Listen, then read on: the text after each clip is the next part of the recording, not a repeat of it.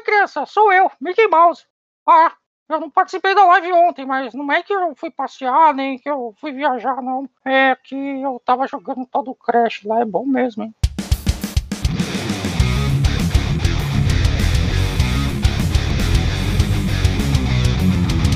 Estamos de volta mais uma semana. Então quer dizer que o Mickey não participou da live vai ficar jogando o joguinho que ele quer comprar. É isso mesmo, né, Mickey? Estou aqui reunido com os meus grandes amigos, meus velhos amigos, aqueles que estão comigo desde o começo. Dinho! Fala pessoal, é isso aí, tamo aí de novo, mais um episódio, mais um dia maravilhoso dessa gravação fantástica, dessas pessoas fantásticas, dessas pessoas fantásticas, e mano, o Mickey é o melhor, mano. Mickey, Peça esse Crash depois pra mim aí, mano. Na moral, fazer umas lives mostrando aí, mano. Na moralzinha. Termina primeiro pra você não ficar triste, mano. É isso aí, mais um dia. Ó, oh, Dinho, não sei não, mas pelo que eu conheço, ele é capaz de querer te vender. E o grande Noguês, que também tá aqui com a gente hoje. E aí, gurizada! Sejam todos muito bem-vindos ao nosso PDG, o Papo de Gamer, nosso podcast semanal, que está sempre aqui, pronto para tratar dos melhores, dos mais fantásticos, fenomenais assuntos do mundo dos games. É isso aí, e hoje eu tô trazendo para vocês um, um assunto que eu quero trazer há muito tempo, que é algo que eu defendo há muito tempo, que é o desenvolvimento de games no Brasil, os games 100% BR. E para isso eu tenho aqui convidados especialíssimos, os dois irmãos que são desenvolvedores do Smashing Spirits, jogaço da Sensen Games, os irmãos Hugo e Igor. Opa, fala aí galera. Fala pessoal. Aqui. Fala pessoal, Igor aqui, muito prazer, muito obrigado pelo convite aí. Valeu, vai estar muito grato aí participar da, do podcast, poder contribuir com nossas ideias, nossa experiência aí, desenvolvendo os Smashing Spirits. É, e só para contextualizar, né? Eu, eu, sou o Hugo, sou programador e também trabalhando como game designer, né? É. É, eu sou o Igor, eu trabalho como designer, estou trabalhando como designer no nosso game, de Mesh Spirit, e um pouco na parte de game design também. É isso aí, pessoal. Então vamos fazer o seguinte, a gente volta depois da vinhetinha. Chama a vinhetinha aí, diretor. Já.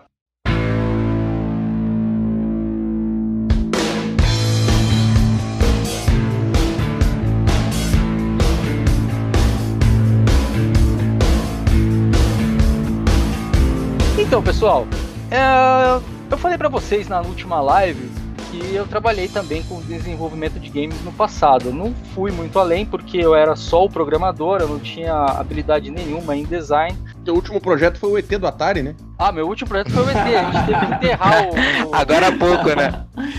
A gente teve que enterrar o cartucho lá para ver se nascia alguma coisa melhor. Mas enfim. uh, e agora eu tô aqui com os irmãos, cara. Eu tô com irmãos aqui que os caras dividem essa tarefa árdua aí de desenvolver um game, cara. E pior ainda, desenvolver um game no Brasil sem suporte nenhum. Galera, primeiro, parabéns. É, como eu disse para vocês obrigado. aí, quando a gente tava conversando, né? Foi, foi assim muito gratificante para mim descobrir que existe, que vocês estão desenvolvendo um game 100% brazuca. É, falei com o pessoal do, do, do, Papo de Gamer aqui, na hora ele já, não, me passa aí que eu quero ver, me passa aí que eu quero ver, ou seja, todo mundo aqui super feliz em, em receber vocês e mais ainda super feliz saber que vocês estão aí brigando para desenvolver um game. Cara, fica à vontade, pode falar do seu game. É, então só pra é, galera conhecer aí, né? O Smash Spirits é um jogo de plataforma, né? A gente tá fazendo ele muito inspirado na nossa experiência com o jogo de plataforma. Eu e Igor, a gente joga aí desde moleque, né? Jogamos Mega Man, Castlevania, todos esses clássicos aí. Principalmente no Super Nintendo e Playstation, né? O 1 e o 2. E a gente sempre gostou muito desses jogos, tanto de plataforma quanto de luta. E aí a gente decidiu juntar esse meio que um pouco, um pouco de cada estilo no Smashing Spears, que é um jogo que você vai jogar com a indígena, que ela é uma boxeadora. É uma parada meio diferente.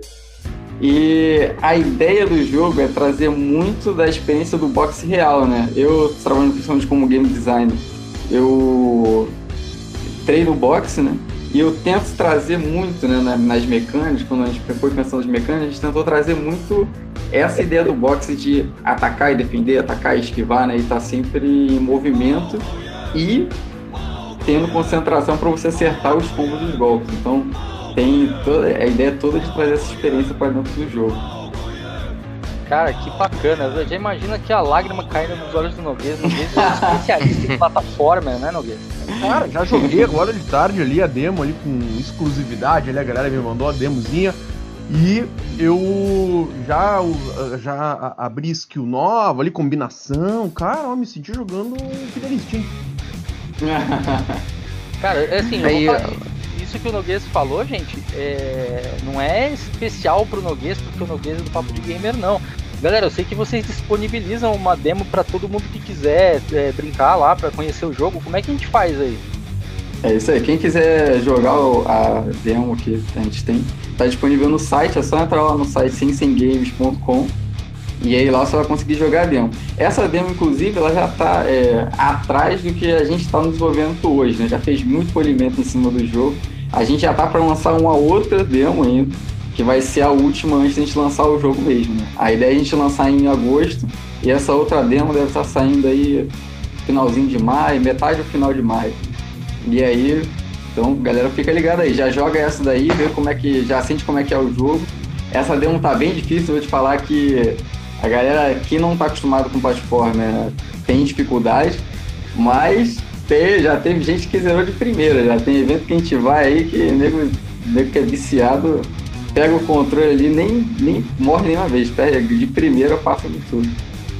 Não, sem contar que eu também dei uma jogadinha na, na demo que os, meninos estão liberando aí no, no, site, né? Esse mais antigo que ele falou. E é realmente isso, mano. Você vai jogando, aí você fala assim, Aí você vai lá e continua e você fala, putz, espera aí que mais um pouquinho. e vai assim mais um pouquinho. Aí quando eu olhei no relógio, eu falei assim, mano, eu preciso terminar o projeto pra pegar pro cliente. Então, tipo, é, o jogo realmente ele dá essa, esse, esse gostinho, né? Eu, eu, eu, achei sensacional, eu gostei muito. Na hora eu mandei mensagem pro, tanto pro Noguês quanto pro Zen. Falei, cara, que jogo maneiro. Maneiro. Pô, que bom, cara. Tanto na, na, na, nessa estrutura visual dele, quanto nos detalhes você dá um pulinho, você dá um corridinho, a graminha mexe ali, sai umas graminhas, e você uhum. tem também aquela esquiva que você vai fazendo e vai dando aquele reflexo. Assim. Então, cara, eu achei fantástico, eu achei muito. Uma parada legal pra mencionar que você falou aí que você acertou um pouquinho pra jogar e tal. A ideia do jogo é ser um jogo mais curto, né? Não é, pô, vou ficar lá 10 horas jogando o jogo. Então você ali separa meia hora do seu dia ali pra jogar um pouquinho rapidinho você vai zerar, né? Você não vai ficar com aquele jogo incompleto na sua Steam. É, exatamente. Teve até teve um podcast anterior aqui de vocês, eu não lembro quem foi que comentou, mas comentou, ah, tava, vocês estavam comentando sobre os jogos que estavam jogando e tal, né? Alguém comentou, tipo assim, pô, adorei esse jogo, mas eu não zerei, eu sempre começo e nunca zero.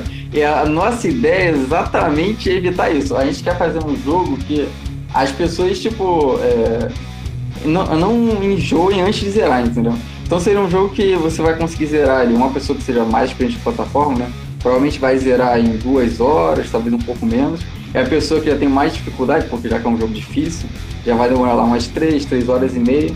Mas que a, a ideia é que a gente vai particionar a experiência, né? Então, esse primeiro jogo é, vai ser o início da história. E a gente vai ter outros dois jogos que vão continuar a história com personagens diferentes. Então a gente vai ter a mesma ideia, assim, é plataforma, luta também. Só que agora você vai jogar com a indígena que é boxeadora, no próximo, aí eu não quero revelar também que vai ser, vai ser spoiler, mas só jogar com um personagem que usa um outro tipo de, de luta, né? Que vai ser indígena também, mas um outro tipo de luta. Então, um dos principais diferenciais do, dos nossos jogos como um todo, né? Dos jogos do estúdio, né? Do direcionamento que a gente está dando pro estúdio, assim. É exatamente atender essa galera que é, às vezes quer jogar um, o, o jogo, gosta do jogo, mas não tem paciência de ir até o final. Tipo assim, então por que a gente não pega essa experiência que o cara tá curtindo, né? E divide ela em pequenos jogos. Então o cara consegue, começa a jogar um jogo e aí depois ele terminou esse jogo, ele, pô, curtiu a experiência ali. E aí, a gente sabe que tem um segundo ali. Quando ele tiver vontade de jogar de novo aquele estilo ou continuar aquela história, ele vai lá e joga o segundo jogo. É, esse primeiro jogo, ele é só o, é, o, início da história, né? Então a ideia é que a gente vai ter mais outros dois jogos em que vão ter a mesma ideia, só que vai mudar as mecânicas, é, vai ser um jogo de plataforma, mas tipo, você ao invés de jogar com a indígena que é boxeador, igual no primeiro, você vai jogar com outro personagem que, aí eu vou dar um pequeno spoiler aqui, que vai ser ficar de bônus, que é uma personagem do primeiro jogo, mas que só vai se tornar jogável no segundo. E ela usa um outro estilo de luta. Então a ideia é manter a ideia, né? O que tá dando certo, que a galera tá curtindo, mas variar as mecânicas e tal a cada jogo. Então, fazer com que a pessoa possa é, jogar no seu próprio tempo, entendeu? Hugo, olha só, eu andei dando uma jogada hoje, né, no game, achei realmente muito legal, muito divertido, achei ah, muito potencial ali no, no game. Mas assim, vocês pensaram já uh, em talvez adicionar alguma forma para multiplayer, um, um, dois player, um co-op local, assim, alguma coisa do gênero, não? Olha, é, isso é uma coisa que a gente quer muito fazer, mas que para esse primeiro jogo a gente não vai, não vai conseguir implementar, vamos dizer, a tempo, né?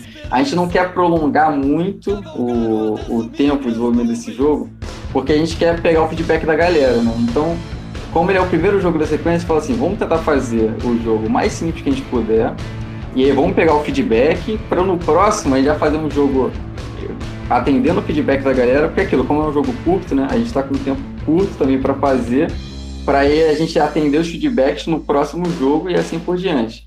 E aí a ideia é que a cada jogo a gente vai estar, tá, a gente vai ter menos coisas de, de programação para implementar, porque a gente vai estar tá usando parte do código que a gente usou na, no anterior, né? Então uhum. a gente quer implementar co-op, mas provavelmente vai sair ou no próximo ou no terceiro jogo, um co-op local. Saquei, saquei. Outra coisa que eu achei uh, foi a dificuldade, né? Vocês pretendem adicionar níveis de dificuldade para poder selecionar a dificuldade do jogo? Olha, inicialmente a gente tinha pensado em não fazer, porque a ideia era ser um pode jogo responder difícil. também, viu? Você falou da dificuldade do jogo. Inicialmente a gente não estava querendo botar várias, vários níveis de dificuldade, porque a proposta do jogo é ser difícil, né? Só que a gente tem nos eventos, o pessoal tem muita dificuldade é, se vocês ficaram sabendo, a gente foi em vários eventos de games, de anime.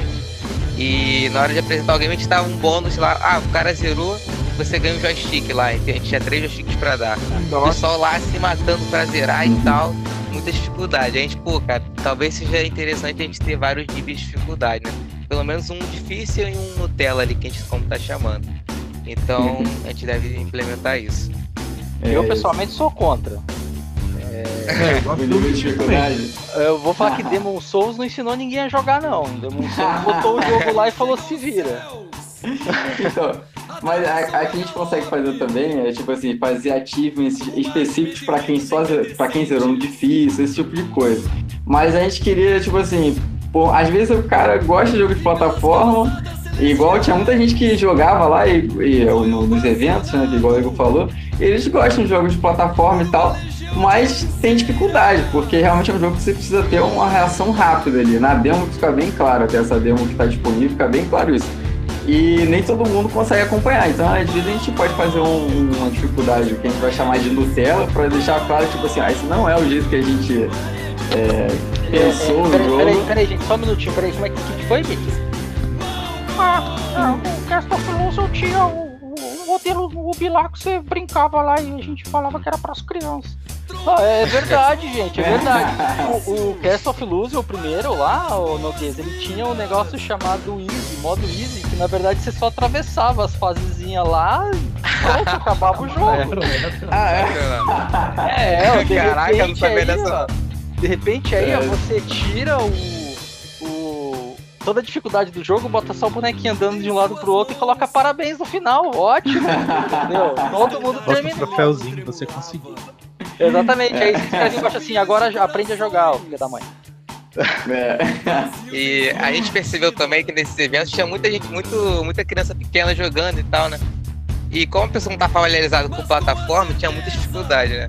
Então, de repente, com, trabalhando com dois vídeos, a gente atende tanto esse público que não joga tanto, quanto o cara lá, que vai ser o.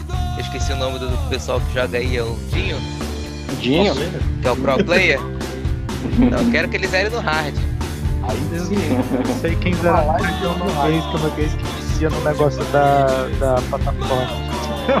Mas eu acho, eu acho sensacional. Eu, eu gosto da, da, ideia de você entregar uma, é, uma oportunidade diferente para pessoas que querem aproveitar o game de uma forma diferente. Então, acho que, que sim, é, é válida essa estrutura de você colocar algo que você pode atingir tanto uma pessoa que seja mais experiente ou que tenha um raciocínio mais dinâmico para aquela situação, quanto para aquelas pessoas que elas só querem, sabe, tipo, como o Zen falou, chegar no final da fase e receber um parabéns, sabe? Uhum. Que não vai fazer diferença nenhuma para ela o fator de quantos quantos soldadinhos ali, quantos, quantos é, é, índiozinhos ela matou, entendeu? Ela uhum. quer passar e chegar no final. Então acho que é, é bem justo você entregar a opção de escolha a quem tá jogando. Ó, você pode jogar do jeito normal ou pode jogar do jeito ali no telinha, tá ligado? Então eu acho, eu acho bem interessante essa entrega de opção para pessoa, já que você vai,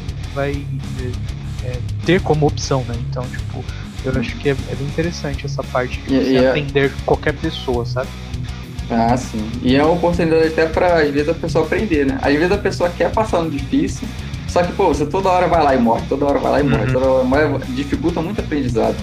E aí Sim. você fazendo um nível que, tipo assim, ah, beleza, eu, eu, você consegue, você aceita agora tomar mais hit e demora mais pra morrer. Aí o cara vai lá, zero, depois ele, pô, agora eu vou tentar no difícil. E aí o cara já aprendeu muita coisa pra quando ele for tentar de novo, ele já conseguir passar daquelas partes que ele não conseguia antes. Então é que é uma, dedos, é uma... já fica aquecido. É, é, é, já ficou com cala aí, o cara já ganha habilidade. Né? Já voltou cala no dedo. Galera, olha só, na faculdade eu tive um professor que se chamava Aires Potoff, forte abraço aí pro Aires, caso ele esteja ouvindo. E eu nunca mais me esqueci, um dia ele falou numa, numa das disciplinas lá, ele, falou para toda a turma, né? Eu tava presente.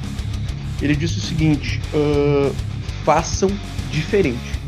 Porque se vocês fizerem igual ao que alguém já tá fazendo, vocês vão no máximo conseguir chegar ao mesmo sucesso que aquele cara chegou mudem, ou não, inovem, né? né? Ou, você, ou você vai ser marcado pelo fato de que você copiou aquele cara que fez sucesso. É, cara, mas hoje em dia, né, isso é, é, é, é bem relativo, assim. Mas a minha pergunta pra dupla é a seguinte: vocês. Qual é o diferencial do game? O que que me. Assim, o que que o player que vai procurar o game vai olhar, pô, olha que legal isso aqui. Que é um, um grande diferencial, assim, de outros games de plataforma. Uhum, beleza. O principal diferencial é a mecânica de combate, assim, sem sombra de dúvida. Que é uma mecânica de combate que, é, tipo, eu gosto muito de jogar plataforma, quase todos que saem eu tô jogando, mesmo os menores, assim. E essa mecânica de combate que a gente fez, que é muito focada é, em ação e reação, né? Então ele é muito focado em esquivar, você tem várias alternativas de esquiva, e, e estar contra-atacando ao mesmo tempo.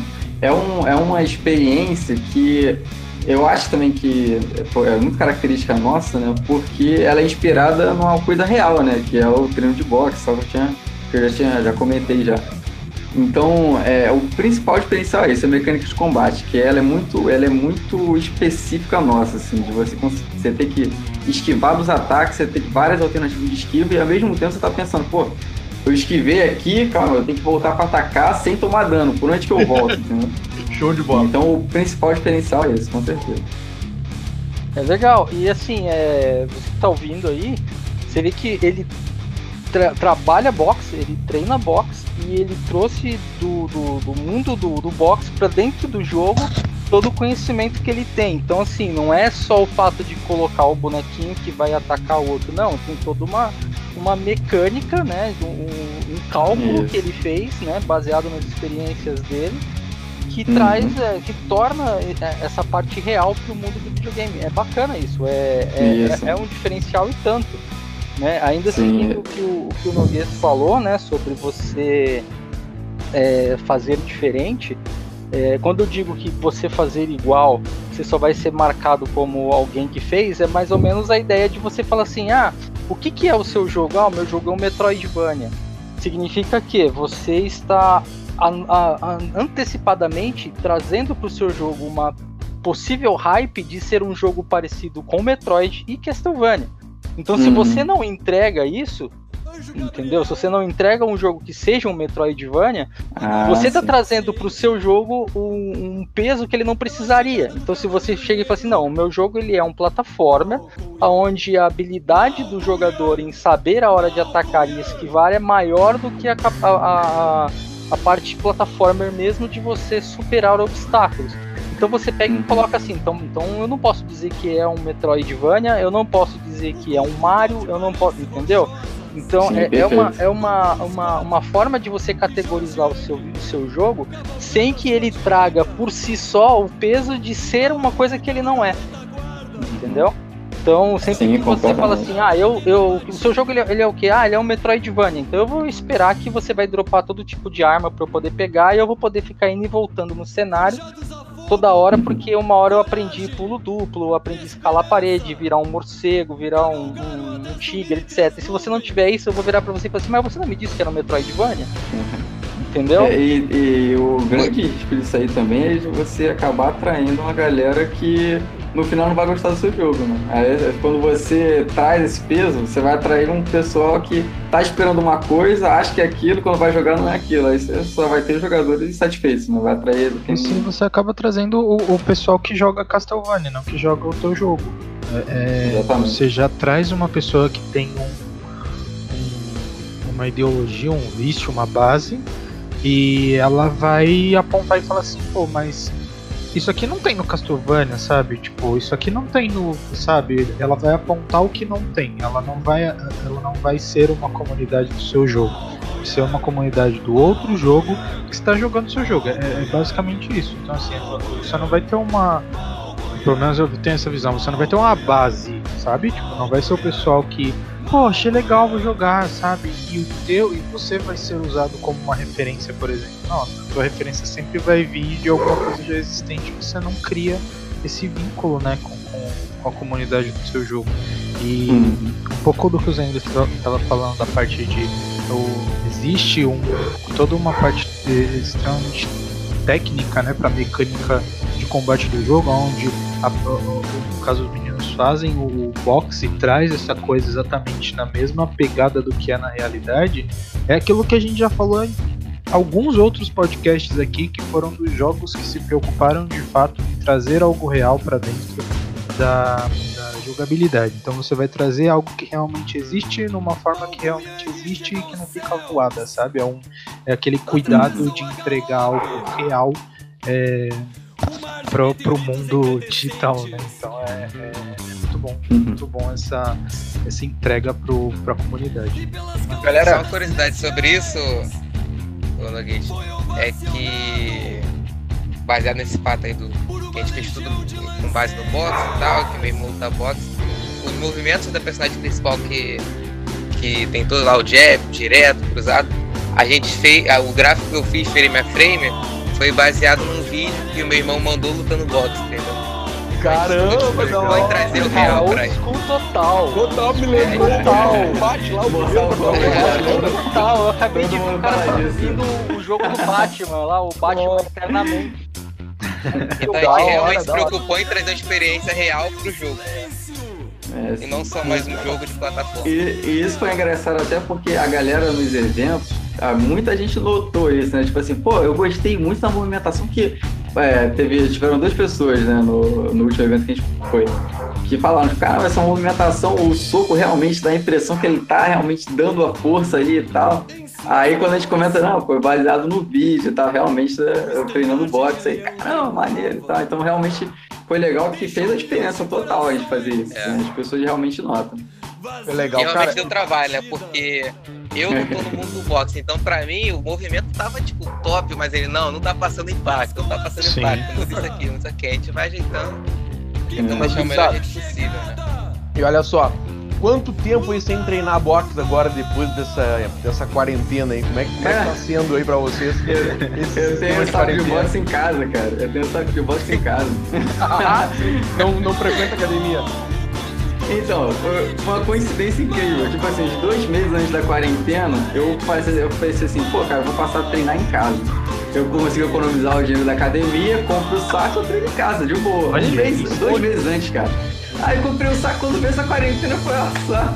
Nossa. É possível. Mas, mas, se tiver cara... algum se tiver algum professor de boxe escutando, ignora essa parte, hein? Não, mas peraí, gente, como, como é que você vai lá e gasta dinheiro com saco se você tem um irmão pra fazer sparring? Brincadeira! mas, cara, eu ia falar que eu treino. Eu vou te falar que eu treino boxe, mas o Igor tem três vezes o meu tamanho. Se alguém vai ser o saco de boxe, eu faço crossfit. Melhor ainda, o sparring é enorme. É, melhor ainda. Cara, olha só, e essa, vocês acham que essa, esse, essa quarentena aí tá uh, de certa, de alguma forma beneficiando aí a produção do game? Pô, cara, falando por mim, triplicando, muito melhor para mim, porque eu, eu trabalho no Grêmio como freelancer, quer dizer, freelancer não, nas horas vagas, né? Eu trabalho 8 horas na empresa CLT, quando eu saio eu pego no game, né? Então, não tendo que me transportar, etc, eu consigo pegar muito mais tempo, né? Então, pra mim, tá sendo a mão na roda essa quarentena. É, pra mim, assim, né, pra mim não tá fazendo tanta diferença, mas realmente ter o Igor conseguindo dedicar mais essa parada na parte da arte ali, pra gente é muito bom, assim. Pra mim não faz tanta diferença porque eu, a, além do, do, trabalho que eu faço na SimCim, né, do jogo, eu faço um freela remoto. Então, pra mim, eu já, eu já trabalhava de casa.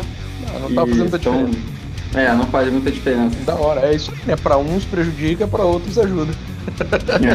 é, mas eu acho que também... tem o foco, né, cara? Tem que ter o foco em é. alguma coisa, não tem jeito.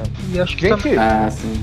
Uh, e olha só, uh, vocês têm uma, assim, uma visão de aonde lançar esse game? Já lançar ele em alguma plataforma assim conhecida do mercado dos games, não? É, Steam já, tá, já tem até a página, né? Se quiser procurar na Steam, já pode adicionar no wishlist lá. É, é, Smashing Spirits já vai encontrar. Mas a gente já a gente tá pensando em algumas outras, mas não tem nada certo ainda. O que é certo mesmo é Steam, mas tá, é, provavelmente vai lançar no itch.io e no Cartridge também. Tá, e como é que a galera busca lá? A galera que quiser já dá uma, uma olhada lá na Steam, como é que eles buscam? Só procurar Smashing Spirits, Smashing Spirits, e aí vai, vai encontrar lá na, na Steam. Perfeito, da hora. Cara, olha só, a gente tem uma galera aqui que, que nos acompanha, né, o, o nosso podcast, e tem um pessoal aí que, uh, uma gurizada aí mais nova, assim, tal, que, inclusive, alguns conhecidos meus mesmo, conhecido pessoal, assim, meu, que são bem, bem galera bem, assim, menor de idade ainda. Uhum. E, porque eu sou professor, né, e tenho contato com uma galera aí de escola, enfim. E esse pessoal muitas vezes vem me perguntar o que que eu preciso para começar a desenvolver games. E vocês vão ser os caras exatos hoje para dar essa dica pra galera aí que tá nos assistindo. Tá, a dica que eu te falar que é a dica de ouro, que já tá até, vamos dizer assim, manjada, já que todo mundo dá essa dica, mas eu acho importante reforçar, participar de Game Jam. Você não vai aprender a fazer jogo sem fazer jogo. Isso é fato. E aí o game. É, pa, pa, hum, fala aí, fala aí, fala aí. Antes disso, acho que é, primeiro o cara tem que saber se ele gosta da parte de arte ou parte de animação, a parte de programação. Eu acho que o primeiro passo é esse. Porque Pra ele focar todos os esforços dele e estudar uma parte, né? Ah, assim, sim, tem aquelas é pessoas fora né? da curva que faz tudo, né? animação, gráfico, desenvolvimento, mas é o ponto fora da curva, né? É, sim, sim. acho que conhecer, acho que conhecer as diferentes áreas que, que fazem o jogo é importante. Se você procurar rapidinho na internet, você já vai encontrar. Aí assim que você der uma olhada ali, tipo assim, ah, tem um cara que faz o som, vai ter um cara que faz a arte, tem um cara que faz a programação, beleza, já entendi como é que funciona. Aí acho que você pode começar a tentar encontrar game jams que estão rolando, tem vários que rolam aí, todo dia tá rolando uma nova. Rolou inclusive já a Game Jam da quarentena. Só explica pro pessoal o que é a Game Jam, que pode ter algum ouvinte que não conhece, né? Com ah, certeza. verdade. Boa. Tá, então Game Jam é uma competição que você, em dois dias, Algumas são mais tempo, né? Mas no geral, dois dias, você vai fazer um jogo. Então, basicamente, a galera vai se juntar para em dois dias pensar e fazer um jogo. Então, no final de dois dias, você vai ter um jogo pronto que você vai ter feito a programação ou a arte, dependendo de como for o time que você se juntar. E o bacana da Game Jam é que você entende o processo inteiro do desenvolvimento de um jogo e todos os papéis que, que estão envolvidos ali com muito mais profundidade, né? Que é vendo todo mundo fazendo, comunicando com todo mundo. Então, show, show. a Game Jam é uma oportunidade de ouro, cara. Perfeito. Onde é que a galera busca essas Game Jam para participar? Olha, tem um, tem um site que ele une uma cacetada de Game Jams. Então, pra galera que tá querendo encontrar uma jam para participar aí, a dica é entrar no site do Itch.io. Aí você vai entrar lá. Procura no Google Itch.io, I-T-C-H-I-O é, Game Jam. Você vai encontrar lá uma página que tem uma lista com várias gems lá. Inclusive as mais famosas. Né? As mais famosas aí são a Ludum Bear e a Global Game Jam. A Lududé é uma muito boa de participar. Eu vou até dar essa dica aqui, que eu acho que vale a pena para dar uma focada. Por quê? Tem muita gente que participa, então é muito fácil você arranjar um time. Aí como é que você, aí, como é que você vai fazer para você arranjar um time? No Facebook você tem vários, vários, várias páginas do meio de jogos. Procura essas páginas no Facebook, vai lá no Facebook procura as páginas. Entra nas páginas, quando sair o aluno dessa, vai ver no calendário aqui, você posta lá, pô, tô querendo passar o do Dudé, alguém, alguém anima de fazer um, um, grupo aí, fazer um jogo, com certeza vai aparecer alguém para te ajudar, para chegar junto, isso aí sempre rola, direto a galera posta lá. Então a dica é essa, participar de Game Jam, tentar encontrar um time, mesmo que seja uma galera que você não conhece, encontrar um time e fazer um jogo. E uma segunda dica, que essa daí é tipo assim, não é para todo mundo, né? Porque envolve você ter que pagar. É uma outra comunidade que eu conheço também, que eu participei durante um tempo, que eu achei muito bacana, que é o Home Game Dev Team. Essa daí é tipo assim, é um pouco mais limitada, vamos dizer assim, né? Porque, um, é, você precisa falar inglês, e outra que ela é paga. Eu não sei quanto que tá, mas se eu não me engano, quando eu participei, acho que era 30 dólares mensais, alguma coisa assim, já faz um tempo. Mas o que, que é o bacana dessa, dessa, desse grupo, né? Ele basicamente é uma galera que faz jogos e, tipo assim, todo mundo, a maioria, né, é uma galera que está começando. E aí, tipo assim, a cada, acho que seis meses, umas seis, sete pessoas começam um projeto. E aí começam a fazer aquele jogo. Você, como uma pessoa que não é um líder de, de nenhum jogo, você pode participar de qualquer jogo fazendo qualquer coisa.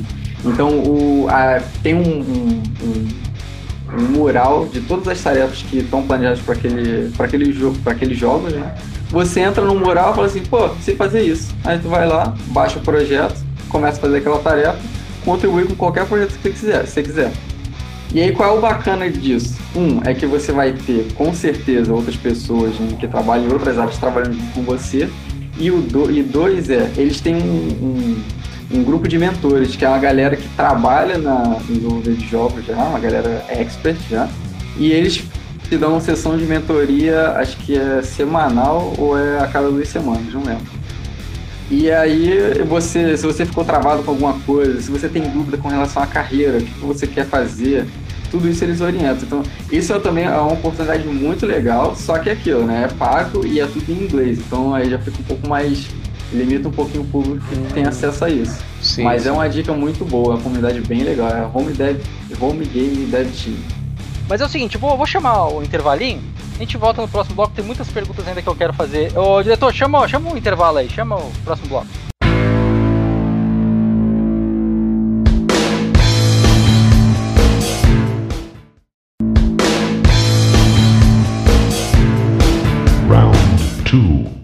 Voltamos então para mais um bloco. Só que antes de continuar esse papo maravilhoso que a gente está tendo hoje, vamos falar das nossas redes sociais, né? Se você quiser encontrar o Fernando Noguês no Facebook, Twitter e TikTok, arroba Fernando Noguês. No Instagram, arroba Real Noguês. O canal do YouTube, barra Fernando Noguês, a gente tem live direto lá, gente. Não, não, não esquece de participar. E tem o Dinho Cardoso, que está no Instagram e Twitter, no arroba Dinho Cardoso. E também na twitch.tv barra Dinho Cardoso. Lembre-se, Dinho com U, não aceite imitações. E o Zengler, como é que a gente acha o Zengler? Ah, de vez em quando ele tá fazendo alguma coisa na twitch.tv barra Zengler ou no YouTube barra Zengler. Além disso, você pode entrar em contato com a gente pelo telefone 51999968286 51999968286 mas apenas pelo WhatsApp. Se você ligar, o Noguês não atende. E também você pode mandar e-mails pra gente no castpdg.gmail.com castpdg.gmail.com E ficou interessado em jogar o Smashing Spirits? Gente, é só entrar facinho ali, ó, 100, 100 games.com 100, 100, S-E-N-S-E-N, games.com. Lá ele vai pedir para você colocar o seu e-mail e ele vai te mandar uma keyzinha do jogo para você jogar a demo. Cara, que legal, né? Cara, eu, o, o telefone, cara, alguém liga pra alguém ainda hoje, cara, assim, ser operadora tentando vender pacote da net? Olha, cara... eu não sei, eu não sei, Noguês, uma pessoa me ligou hoje, eu falei alô, o cara falou assim, alô, aqui é, eu já desliguei. cara, isso aí é... Cara, é muito legal, 90, tem uma... 90% das minhas ligações são gravadas aqui. Eu, eu, já tenho uma sede pra me livrar, eu nunca mais recebo essas ligações. Não sei se vocês conhecem, tem um aplicativo chamado Truecaller, que ele tem um banco de números bloqueados. É tipo que assim, recebeu uma, recebeu uma ligação dessa. Aí você fala assim, ó, esse número aqui é de telemarketing. Aí ele bota na base dele. Se mais pessoas reportarem esse número, Aí as outras pessoas não recebem mais essa ligação, ele bloqueia automático. Entendeu? Olha, é melhor eu, eu, eu, podcast, não, Acabei de Fazer um podcast só pra esse aplicativo. Ô, é, tipo um Waze, cara. né? Só que é um Waze, é tipo aquele Waze cara. que os caras faziam do, do, das, das Blitz, né? Só que é um Waze do. É o Waze das ligações indesejadas. É pra. É, é, exatamente. Você navegar nesse mar de ligações indesejadas. Mas, gente, olha, por favor, nada de adicionar sogra, nem aquele amiguinho que tá te pedindo dinheiro. É, vamos lá. É... o problema é se o cara pedir dinheiro pra muita gente, né? Que vai todo mundo reportar o cara. Já sabe que é 7-1. É certo. Mas é isso aí, galera. E aí, olha só, cara, é, você falou que tipo, tem coisas para as pessoas fazerem aí, pra eles, dicas para eles poderem começar a programar. É, eu, quando comecei a programar, eu sempre fui programador. Minha, minha parte de design, esquece, é horrível, entendeu? Agora, você chegar e dar o código para mim, pelo menos naquela época, hoje, eu preciso até entender qual é, quais são os sistemas que se usam. Mas é, se eu fazer toda a parte de código. Hoje, é, eu não sei se você utiliza alguma das CMS. CMS são, são sistemas prontos que você só é, adapta com as coisas que já tem, como por exemplo uma Unreal Engine, para você que está ouvindo aí, a, o jogo já tem vários elementos dentro, você só adapta para dentro do jogo e faz uma ou outra programação, mas o código base de muitas coisas, inclusive referência de gravidade, etc, tudo isso já existe. Agora, é, vocês utilizaram alguma engine para fazer ou vocês trabalharam uma engine própria em cima de uma linguagem de programação mais fácil de adaptação? É, não, a gente está usando o Unity, é, é, mas é aquilo que você falou, né? O Unity vem com muita coisa pronta, né? Inclusive uhum. é, coisa de física e tal, né? Só que não estava atendendo a gente muito bem. Então acabou que a gente dentro da Unity acabou essa parte de física. A gente usa algumas coisas, mas boa parte, inclusive a gravidade que você comentou aí, a gente mesmo implementa. Exatamente porque as mecânicas que a gente estava fazendo eram. A física não, não, não, não dava a experiência que a gente queria, vamos dizer assim, entendeu? Então, Entendi. por exemplo, o, o, pulo não dava para fazer com um pulo comum, porque o pulo, só para entender que é até um fato interessante, né? o pulo ele tem que servir tanto para movimentação, né, o cara ir de um lugar para outro, como também para esquiva, porque o pulo é uma das mecânicas de esquiva do jogo. Então precisava de, uma, de um tempo para o pulo muito diferente, né? De começar muito rápido e aí depois ele dar uma desacelerada para ele não ir muito longe, entendeu? Então acabou que a gente usou o Unity, a gente se aproveita muito dos recursos que ele tem, mas a física, por exemplo, que é uma das coisas principais, a gente acabou que muita coisa a gente implementou do zero mesmo. Cara, é, bem só complementando aí, ó, é, aproveitar aqui falar um pouco da, das ferramentas que utilizou. Eu que estou cuidando da arte, eu estou usando o Photoshop para fazer as artes, né? A única animação que eu fiz com o Photoshop foi a do personagem principal, porque para representar melhor os, os, movimentos de boxe, porque a animação frame a frame passa muito mais é, realidade, né? Você consegue reproduzir muito melhor. E as outras animações dos inimigos, etc., eu estou fazendo com um software chamado Dragon Bones é, você cria arte no Photoshop, você consegue botar dentro desse programa e criar os ossos, né? E a partir dos ossos você faz as animações, etc. Então fica aí a dica pro pessoal que quiser dar uma estudada sobre isso.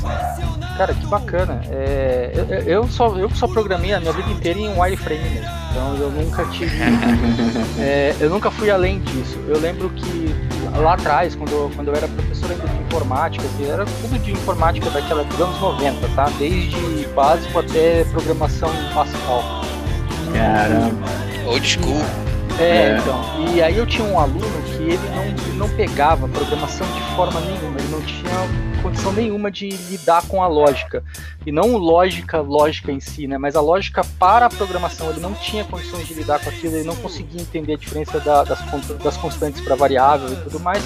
Só que esse cara desenhava no Paint, o que ele fazia, por exemplo, ele, ele reproduzia do papel para o Ken e o Ryu dando um, um Shoryuken lá dentro do Paint.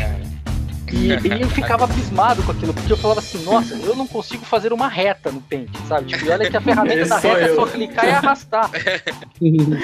Esse sou eu, com certeza. É.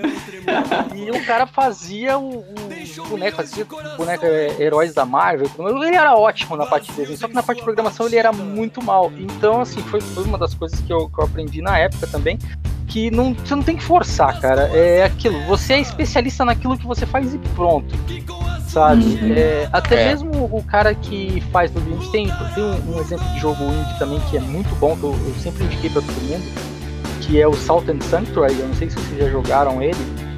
Que ele é uma. Eu, eu baixei ele, não joguei ainda, mas é, tá na minha é um lista. Jogaço, cara, feito por um cara só. E ele, ele fez tudo praticamente, né? Toda a parte de, mecânica e a parte gráfica do jogo. E assim, você vê que a, a, a limitação do jogo é a limitação da, do, do sentimento que ele tem na hora de passar. Então assim, não é que o jogo ele tem bugs porque o, eles não conseguiram resolver o bug. Não, tipo, aquilo se tornou um bug a partir do momento que o cara não entendeu que aquilo era um bug e como ele tá trabalhando sozinho, não tinha uma outra pessoa para dizer para ele que aquilo era um bug.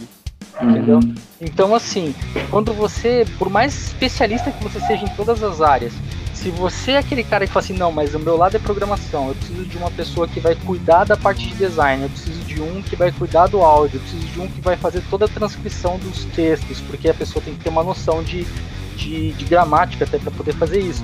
E aí na hora que você uhum. inclui esse pessoal numa reunião e fala assim, ó, vamos fazer, vamos testar, um aponta pro outro, ó, cara, isso daqui não deu certo, porque na hora que eu tentei colocar o braço dele na movimentação, eu não tive frame suficiente, então ficou errado. Ou então ao uhum. contrário, olha, sua animação tá muito longa, eu não tenho tanto frame para botar esse tipo de uhum. animação. É, então, é, é, é a, a, eu, eu, né, na, o que eu aprendi na, naquela época é que quando você dividir o trabalho entre mais de uma pessoa, se você, claro, você pode fazer, né, porque nem todo mundo pode, mas se você dividir o trabalho com mais de uma pessoa, um acaba ajudando o outro a superar os próprios limites e criar é, novas saídas para coisas que até então na cabeça dele era normal, tinha que ser assim, ponto final. E como que vocês hum. enxergam isso dentro do projeto de vocês, a participação de um pro outro e o quanto um consegue interferir no trabalho do outro positivamente? É, então, a interação entre o meu trabalho do Igor né, é essencial, assim, é porque acontece. Enquanto o Igor está fazendo a arte, eu estou fazendo a programação, a gente está fazendo separado. Quando a gente junta essas coisas, que a gente vai ver se realmente está passando a experiência que a gente quer que o jogador tenha ao jogar, né? Então, um exemplo que o Igor deu ali foi o lance da, da rotação, né? Quando você dá o soco, você tem a rotação. Então, o Igor tá fazendo os frames da animação ali. Quando eu vou botar no jogo, eu, quando vou botar o, a animação dentro do jogo, que eu aperto o botão e ele solta a animação, que é aí que a gente vai ver, tipo assim, pô, essa animação, ele, quando ele acerta, tá passando sensação realmente de que de que de impacto mesmo, não tá. E aí eu falo assim, não, pô, acho que aqui nessa parte da animação a gente tem que ter mais frame para dar mais impacto nessa parte. E aí o Igor vai lá e trabalha um pouco na arte de novo. Então é, tem sempre essa troca, né? De é, um faz um pouquinho, eu faço um pouquinho. Vamos juntar, pô, tá faltando mais um pouco? Então beleza, então vamos mudar mais alguma coisa, ou então ele vai mudar mais alguma coisa. Então é, essa integração parte... é muito importante. Na parte de, de animação também, o Hugo tem um know-how muito grande, porque ele joga muito mais jogo de plataforma que eu. Então, pô, cara, esse aqui ele sabe, ele tem o feeling de quando a animação tá boa, de quando não tá. Uma parada que eu ainda tô pegando, né? então ajuda muito essa comunicação entre a gente.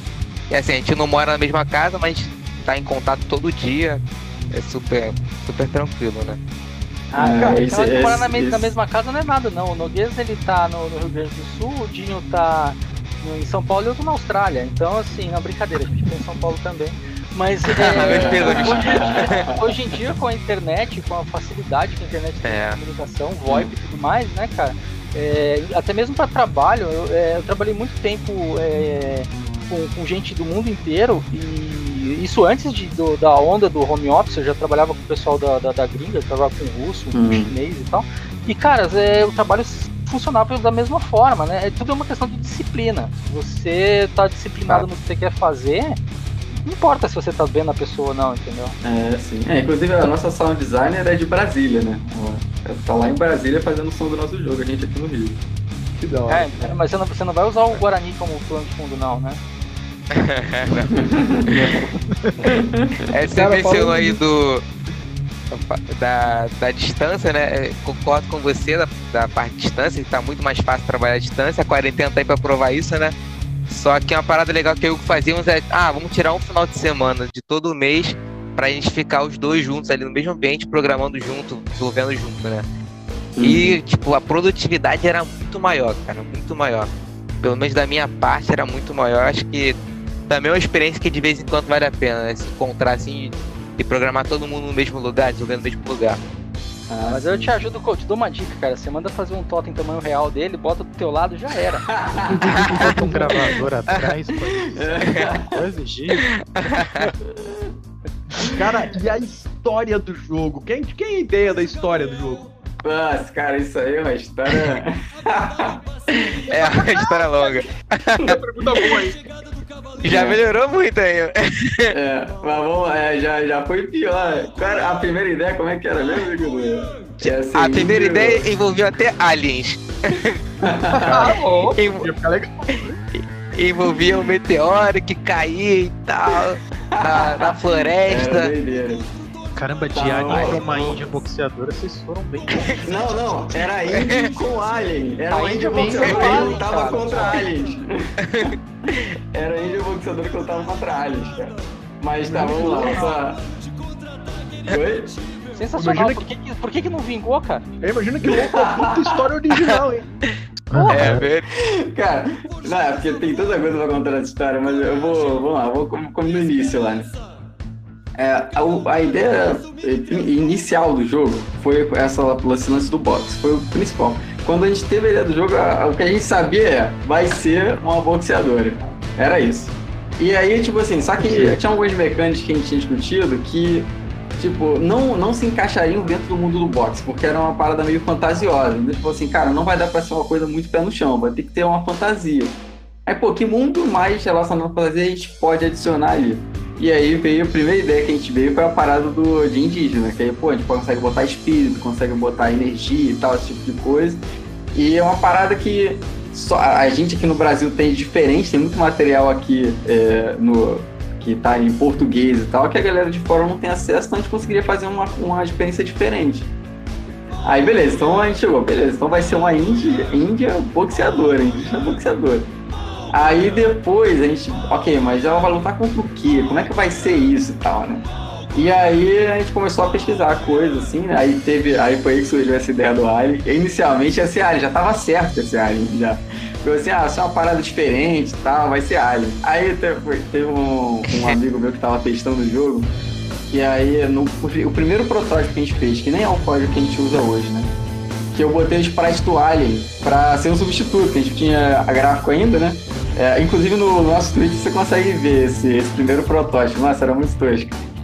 E aí, cara, o, esse amigo meu jogando e tal, né? Aí falou assim, pô, mas aí o inimigo vai ser o quê? Aí ele deu uma risadinha e falou assim, não vai ser Alien, né? Aí eu Acho Meu que não Deus, vai pegar bem. matou a produção do jogo inteiro. E foi, e foi nesse dia que a gente mudou a história.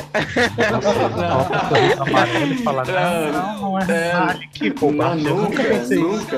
É, tá doido, quem que eu tenho ideia tão idiota assim, nunca. Mas enfim, aí a gente... É genial, hein, cara, não sei. Então, seria uma coisa diferente também, só que ao mesmo tempo ficaria uma parada muito forçação de barra, entendeu? Aí a gente falou assim, ah, não, vamos ver uma outra coisa, vamos pesquisar mais e ver se a gente tem outra ideia diferente. Aí veio essa, essa ideia que, tipo assim, a gente achou maravilhosa, que é o seguinte. Existe, é, no final, só para contextualizar da galera, né? No final, o que você vai lutar contra são espartanos, gregos, pessoas, é, povos do, do Mediterrâneo Antigo. Aí de onde que surgiu essa ideia? Isso é uma teoria histórica real, tá? Em 1900 tinha um, um historiador que é, acreditava nessa teoria de que antes dos portugueses, dois mil anos, dois mil anos antes dos portugueses, civilizações do, do Mediterrâneo já tinham vindo no Brasil e tinham tido colônias no Brasil. E ele escreveu um livro sobre isso. E aí eu assim, beleza, vou dar uma olhada nesse livro e ver se a gente consegue tirar alguma coisa. E a, a, a história do jogo não é não é o livro, né? Mas o universo é muito baseado nesse livro, que o cara ele, esse historiador, né, ele realmente acreditava que os gregos tinham vindo aqui, que fenícios, egípcios, todos eles tinham tido colônias no Brasil. Ele, inclusive, no livro comenta que Guarani, né, que hoje é o termo que a gente usa é o guerreiro, né, indígena, Ele fala que Uhum. esse termo era usado para nomear os indígenas que usavam equipamentos dessas outras civilizações, né? Que eram equipamentos mais avançados, feitos de ferro e tal, não sei o quê. Enfim, a gente falou assim, pô, é uma parada bacana, é um universo, é um universo diferente, vamos trazer isso para dentro do jogo. Aí foi isso, aí a gente falou, ah, beleza. E, e, inclusive, é, é, ah, porque vocês, não são do Rio, né? Mas aqui no Rio tem a Pedra da Gávea, que ela, ela é, um- é uma pedra gigante que a galera faz trilha e tal, né? E ela tem umas ranhuras, assim, que um historiador brasileiro, eu acho que isso nem faz tanto tempo assim, traduziu usando o alfabeto fenício, né? Ele falou assim, ah, se fosse o alfabeto fenício, dá pra traduzir isso aqui? E, de acordo com a tradução dele, é, a Pedra da Gávea é como se fosse uma tumba de um, de um filho de um... Não sei se é um faraó, enfim, algum faraó, rei, algum- alguém importante, assim, né? E, Aham. e essa, essa é uma teoria, entre aspas, da conspiração que tem muita gente que acredita. Se procurar no YouTube, aí tem vários vídeos explicando essa parada aí. Mas enfim, aí a gente falou assim, ah, vamos, vamos brincar com essa parada. Tipo, vai ser uma ficção, né? Uma coisa, né, né historicamente embasada. Mas é que é baseado numa história que pelo menos já, já existia, uma teoria que existe. É, e ficou muito mais, mais pé no chão, né? Até porque, Ah. pô, quem ensinou boxe pra uma indígena, né? Agora a gente pode Ah. argumentar que não. Veio um pessoal lá da, da outra, da outra terra, do Mediterrâneo, e ensinou boxe pra ela. Tinha uma treinadora ali ensinando, entendeu? É, mas, aí é quem- mas a pergunta é, quem ensinou boxe pra eles? Entendeu? Não, é isso aí, é o é isso. Não, contrário. então, mas aí Aí tá. outra. Ah, ah, mas é, isso aí tudo já foi pesquisado, mas é porque É? acontece. Já na Grécia Antiga que surgiu os primeiros tipos de combate com é, é, combate corpo a corpo usando mão, né? E aí É, foi onde que deu origem ao boxe. né? É o famoso. É, era exatamente. Era, era Tan- Tancra, como é que era o nome? Cara, é isso aí. É, Depois essa aparece os terraplanistas, não sabe por quê. Não, mas gente, vamos lá. É, duas, duas coisas, vamos lá. É, É. Eu, eu sou carioca, tá? Mas não Ah, eu legal. sou de Petrópolis. Ah, E- mas eu sou carioca. E com relação às. Você é A, carioca? eu sou carioca. Mas não, tô saindo do podcast. Tchau, Meu gurizada. Deus Falou. do Tchau, até mais. Valeu, prazer. Mas. Com, com relação a- a- a- aos fenícios terem chegado nessa parte aqui, não é de duvidar, porque tem historiadores que dizem que os primeiros habitantes daqui, né, o que a gente chama de índio, eles vieram da Europa pelo caminho da do norte ali, né, pelo caminho da É, o, est- da o Estreito de né? Bering. O Estreito de. Bering. lá. Isso, é. Então, assim, teoricamente, é, eles podem até ser esse povo que migrou. E simplesmente falou, ah, eu cansei daqui, vou pra lá. Né? Pegou, botou uma mochilinha nas costas e veio. Mas, Ah, sim, sim. né, então, assim, os historiadores procuram sempre trazer essas coisas pra cá, né? Porque afinal de contas as pessoas não simplesmente foram jogadas de paraquedas em cima do lugar e já era, né? Tipo, tem, tem sempre uma origem pra tudo. Mas, cara, Sim. é, a parte da, da, da história do jogo é interessante, né? Porque, assim, é, eu, eu digo porque eu sou escritor e algumas vezes Hum. eu, eu- quando eu deixei o meu livro com beta testers para na verdade beta readers, né, que é para eles lerem e dizer o que eles achavam, eles me voltavam com dúvidas de, de coisas que eu não tinha pensado. Então assim, não, mas e tal coisa que aconteceu aqui, aconteceu por causa disso e disso e aquilo, porque quando a pessoa tá lendo ou ela tá jogando, ela tá tendo a própria representação daquilo que ela tá assistindo. Então ela acaba tendo dúvidas e criando conceitos, até mesmo teorias de coisa que nem passa pela sua cabeça, né? Ah, É, sim. então, assim, se você tem um caminho da onde você seguiu, até para quando chegarem essas perguntas, você vai. Quando isso acontecer, é claro, vocês vão pegar os e-mails ou as informações que chegar, vocês vão rir e vão falar assim: nossa, cara, é, não pensou nisso e olha só que legal a ideia que ele deu. Uhum. Porque geralmente é isso que acontece, né? Esse que é o bom da história. E se você tá baseado em alguma coisa, seja uma obra de alguém, ou seja uma obra sua, mas que você trabalhou ela, não simplesmente pegou, colocou dois spritezinhos para se pegar. é, Uhum. te ajuda a- até mesmo a se posicionar para isso, né? Para deixar o universo cada vez mais, é, mais rico, né? Deixar o universo cada Uhum. vez mais completo. Ah, e isso é sim. bem bacana, É. né, cara? Cara, É, esse eu acho que- é incrível, né, cara? Ele é escritor, é apresentador, é professor, programador, ainda faz diferença no iFood. É, realmente. É o famoso, é o famoso faz tudo e não sabe nada, né? Lá onde eu moro, o nome disso é prostituição. Na, na minha época a gente chamava isso de biscate, hoje biscate é outra coisa. Tá entregando a idade hoje, né, Noguês? Cara, para fazer não, esses dia foi muito engraçado, cara. Teve um. A gente deu, era uma menina aqui, uma menina disse uma menina, uma loira, e tu vê que ela era bem nova, assim, né? Nova mesmo. E aí, cara, no currículo dela, que ela colocou ali uma foto no Instagram, no Instagram, ela era ela, ela era professora, era, era, instrutora, era advogada. De uma que idade essa mulher tem? Rapaz, eu quero, eu quero tomar esse chá verde que ela toma, né? Curso online. É, curso online, é. Meu Deus. Faculdade à distância tá aí, né? Você faz cinco faculdades, uma de manhã, uma de tarde, uma de noite, uma de madrugada e no intervalo do almoço. São as platinas de sucesso da nossa vida. Mas enfim, galera. É. Cara, é, assim, é bem, é bem bacana vocês falando tudo isso, além de falar do próprio jogo, né? Falar da parte de desenvolvimento, a parte de todo o trabalho histórico que você tem, porque a gente passa para as pessoas que estão ouvindo que, tipo, ah, eu não simplesmente peguei, fiz um curso de programação ou fiz um curso de design, fui lá, coloquei os dois sprites para bater e fiz. Não, cara, realmente vocês estão trabalhando é, diversos aspectos do jogo, vocês realmente estão ah, estão querendo fazer. Isso também me, me, traz mais uma perguntinha sobre isso, que é assim, uma, uma das coisas que, que não, eu tava brincando lá, o, o Demon Souls ele não ensinou nada para ninguém, ele simplesmente botou você lá no jogo e falou assim, ó, isso aqui é uma espada, segura no cabo e bate com a lâmina. e, e não te ensinou mais nada além disso.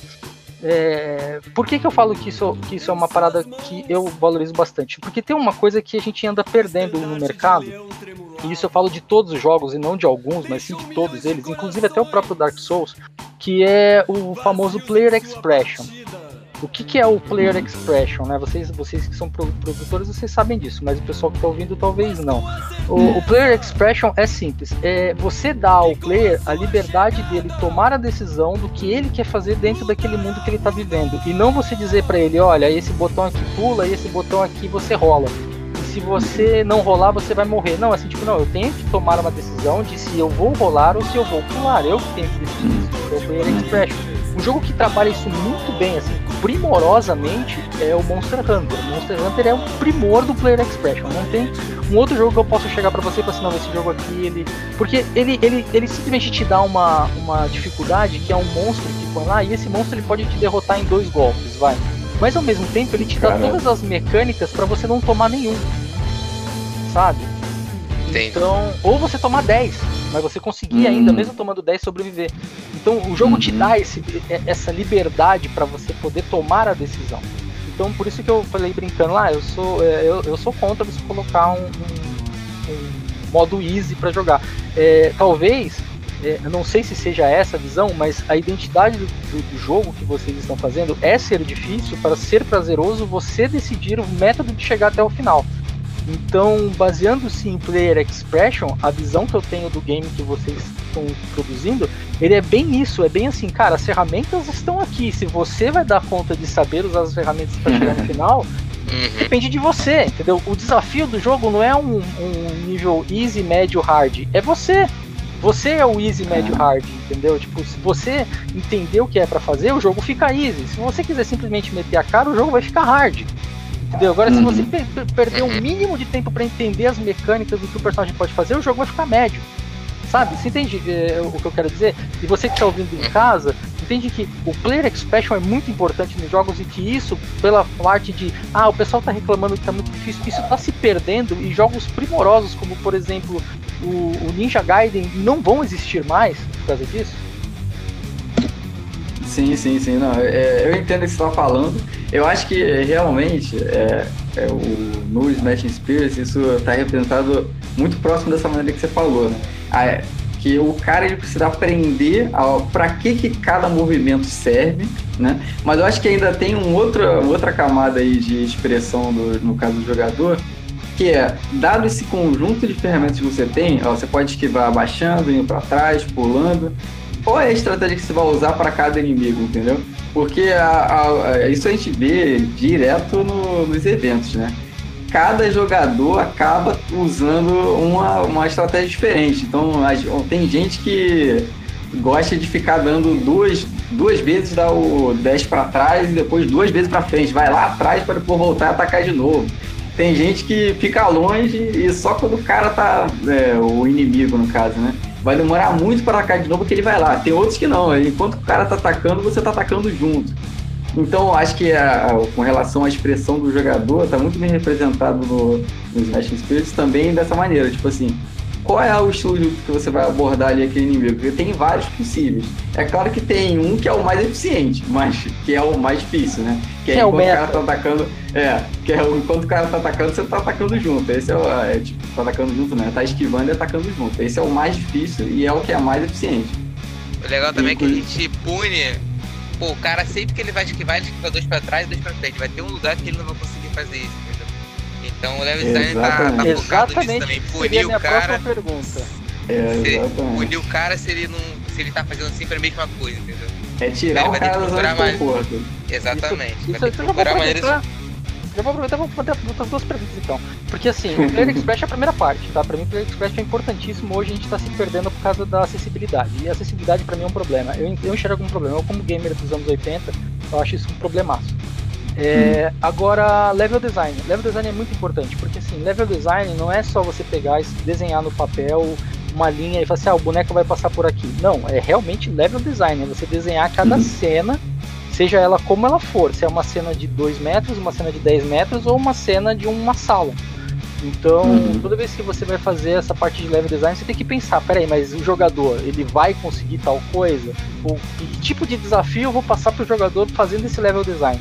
Então, Sim, pelo perfeito. que eu vi, assim, vocês já praticamente começaram a responder essa pergunta antes mesmo de eu fazer, que é uhum. como que funcionaria a parte de level design baseado no player expression do jogo, ou seja, vocês realmente pensam nisso, ah, esse cara, ele tá fazendo tanto isso que eu vou proibir ele de fazer em alguma parte só para botar ele numa saia justa. É isso mesmo? É exatamente isso. Cara, cada área do jogo que a gente planeja o design ali, é, a gente tenta sempre trazer uma coisa que não foi trazida antes, né? Então, por exemplo, é, se pro cara que ele tá sempre querendo só fazer 2,10 para trás. Então eu vou agora botar ele numa situação que ele não encontrou ela ainda em nenhuma parte do jogo até agora, que é você não vai conseguir fazer isso, porque tem, tem uma queda atrás que tu vai cair. Aí o cara tem que pensar, putz, eu não posso fazer isso, como é que eu vou fazer? Então a cada área, pelo menos um elemento a gente tenta trazer, e aí quase todos têm, que é tipo assim, cara, agora se você é desse perfil, que tá sempre fazendo aqui, você não vai conseguir, aí você vai ter que pensar de uma maneira diferente. Pode ser que você seja o cara que já tá usando uma abordagem que nessa área você se beneficie, mas numa outra você já vai ter problema, entendeu? E isso também conta também com os diferentes tipos de inimigo. Cada inimigo tenta exercitar uma parte diferente da, da mecânica e tal. Né? Então, com certeza, o level design a gente tenta trazer. Primeira coisa, né? É trazer com que é, fazer com que o jogador ele não chegue numa área sem e, e pareça injusta, né? Tipo assim, esse, imagina eu boto um inimigo que usa 500 mecânicas e pô, não introduzi nenhum ainda. É, esse é o principal, né? A base. Mas além disso é pô, o que, eu tô fazendo o cara pensar de diferente aqui nessa área? Porque isso é uma coisa que a gente já discutiu muito isso, eu digo, né? Que a gente acredita muito que o jogo, eu acho que ele, ele serve exatamente. Ele serve não, né? Mas ele tem esse propósito que eu acho muito, muito bacana, que é ensinar, entre aspas, dar uma oportunidade às pessoas de exercitar sua capacidade de resolver problemas. Então, para isso, toda área a gente tenta trazer um problema novo que agora você vai ter que pensar, entendeu? É, isso é a base do nosso level design, vamos dizer assim. Show, de bola. É, vou enfatizar a parte que você falou aí de não deixar injusto, né? Então, a gente tá hum. botando a curva de aprendizado. Então, o cara não vai pô, tô numa situação que eu não sei o que fazer. Não, você já aprendeu a fazer isso, você tem que só exercitar. Então, didático, didático. A gente se preocupa, é, cara, a gente se preocupa em, em dar, dar as ferramentas pro cara usar. o cara não tem que usar, tá, ele já foi dado. Pessoal, eu vou, eu vou, chamar, eu vou chamar mais um intervalinho aqui. É, a gente fala que esse papo tá demais, cara. Se eu não controlar esse horário aqui, a gente sai daqui daqui semana que vem. chama, chama o intervalo aí, diretor. Chama aí.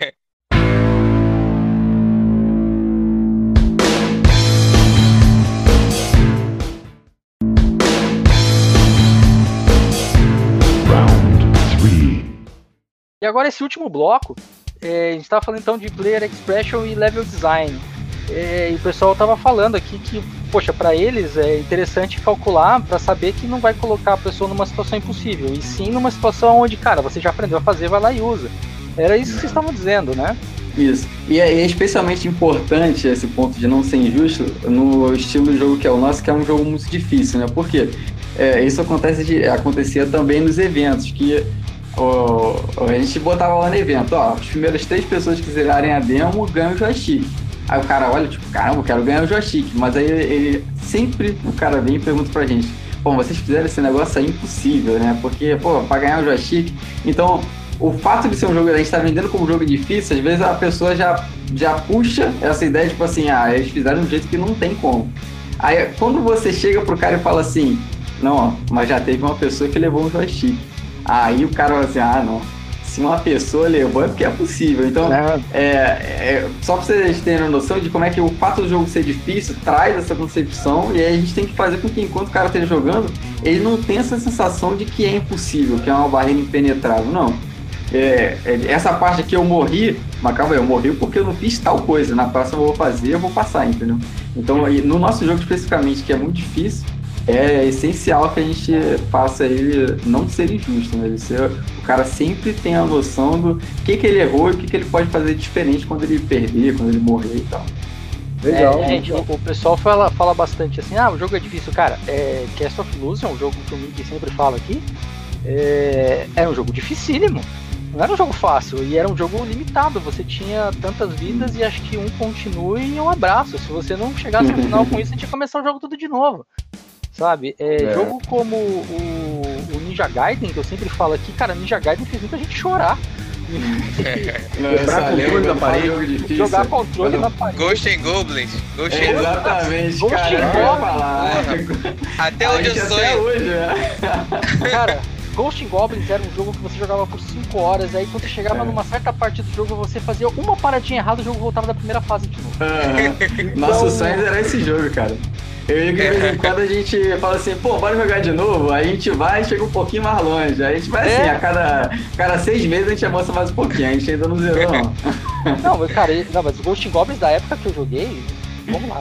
Não vou falar de idade de novo, mas, tipo, cara, era um jogo que você jogava por 5 horas, não tinha continue, não tinha save, não tinha nada. Era jogar, uhum. terminou, desliga e começa de novo.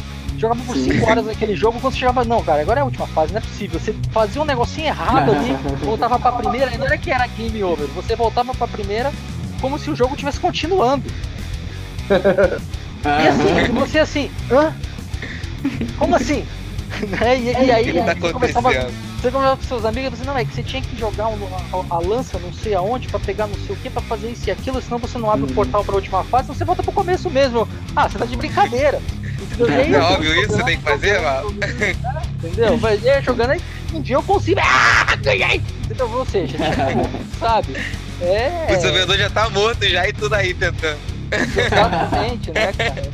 É, é, interessante isso, cara. Eu, eu acho que é. é. uma das coisas mais interessantes nos jogos é ele te dar esse desafio e te deixar resolver o desafio, né? Não simplesmente pegar e colocar um negócio impossível tipo Battletoads, entendeu? Battletoads era do uhum. mal. Battletoads não foi feito pra você terminar ele, sabe? Cara, e olha só, a previsão de lançamento é pra julho na Steam, né? É isso? É, é, na verdade eu tenho que mudar lá. Era pra julho, agora a gente mudou pra agosto, vai lançar em agosto. Não, beleza. Cara, e o que todo mundo quer saber? Valor. Ah, já temos preço do jogo? Ah, muito bom. Olha, a gente tem uma ideia, assim, é bem provável que o jogo vai estar custando 7 dólares e é, em real, né, vai ser, vão ser 15 reais na Steam, né? Não que a conversão de 7 dólares para real seja 15. Eu fiquei meio chocado agora. Que dólar é esse que a gente tá usando, né? não, Você é falou em 7 dólares e eu tô falando assim, mano, eu vou ter que vender meu videogame. Eu Vocês estão ligados, né? Mas é, na Steam, na Steam, ele, quando você bota lá o preço em dólar, né? Ele faz, ele dá um preço sugerido para todas as moedas, né? Aí ele tem um preço sugerido com base no poder econômico de cada país, tá? Não sei se estão ligados nisso. Aham. Uhum. E aí, tipo assim, no, no Brasil a conversão é mais ou menos essa. Você pega o valor em dólar, multiplica por dois, é o que dá em real mais ou menos. Então, chutando aí, seria mais ou menos 14, 15 dólares aí em real. Não, o preço foi excelente, cara. Sim. 14, 15 reais no caso, isso? É, é isso. 15 reais. Preço excelente.